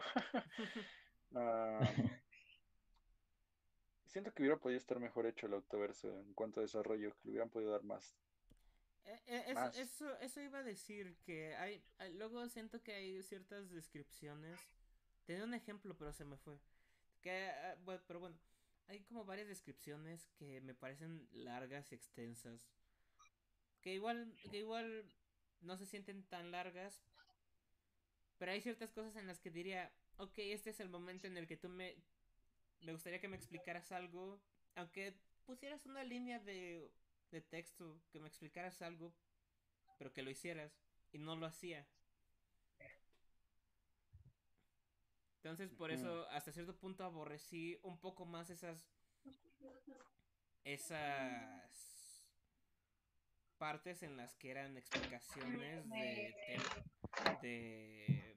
pues que decían, no, pues que los clusters y que todo esto, y pues al final. no me explicas como cosas mínimas. Pero bueno, eso igual. nada más. fue- A mí en parte me gustaba eso, porque era como de... O sea, el autor no se preocupaba porque tú entendieras su obra, ¿no? Si no la entendías era porque no poseías los conocimientos suficientes, ¿no? Sí, eso es algo Eh, es- duro, duro. Eso sí, am, creo que hasta. Creo que, a excepción del primer capítulo que fue lo de las nutrosas y mutosas, creo que las. eh, las descripciones no eran como tan difíciles y eso me gusta. Como dice Christian, no te tratan como pendejo, te tratan como que al menos La monetización, Jacinto. Ya, ni modo, menos pizza para todos. Entonces chinga tu madre. pero, pero sí, no, la, a excepción de la primera, del primer capítulo, nunca te sientes alienado por las explicaciones. Al menos a mí me pasó eso. Mm. No, sí, pero también puedes Muy decir bien. otra cosa. También muy importante la opinión de la sobrina de Nicolás. Pues bueno, no sé si tengan algo más que agregar. Ah, no valieron mis 240 pesos, esperaba más. Yo, yo tengo curiosidad por. Oye, ¿tú llegaste a leer algunos cuentos de qué hablamos cuando hablamos de amor? Sí, sí leí algunos. Leí como 10. Ah, ¿cuáles leíste? Llegué a... ¿Cuál es el que sigue de bolsas? Ay, no me acuerdo. Ay, Ah, el de la bolsa, ¿no? Es, es...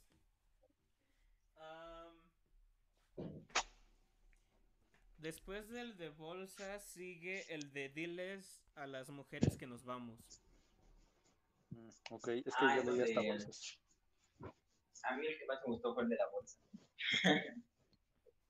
Bolsas es muy bueno. Sí, es muy bueno. Pero eso lo hablaremos en otro episodio. Porque ya son tres horas y tengo que ir a cenar. Eh, eh, eso y que pues todavía no... Oye, pero ¿qué vas a cenar si no hay pizza? No nos van a pagar. Pues tuve que pedir tenemos los tres strikes. ya me borraron el canal.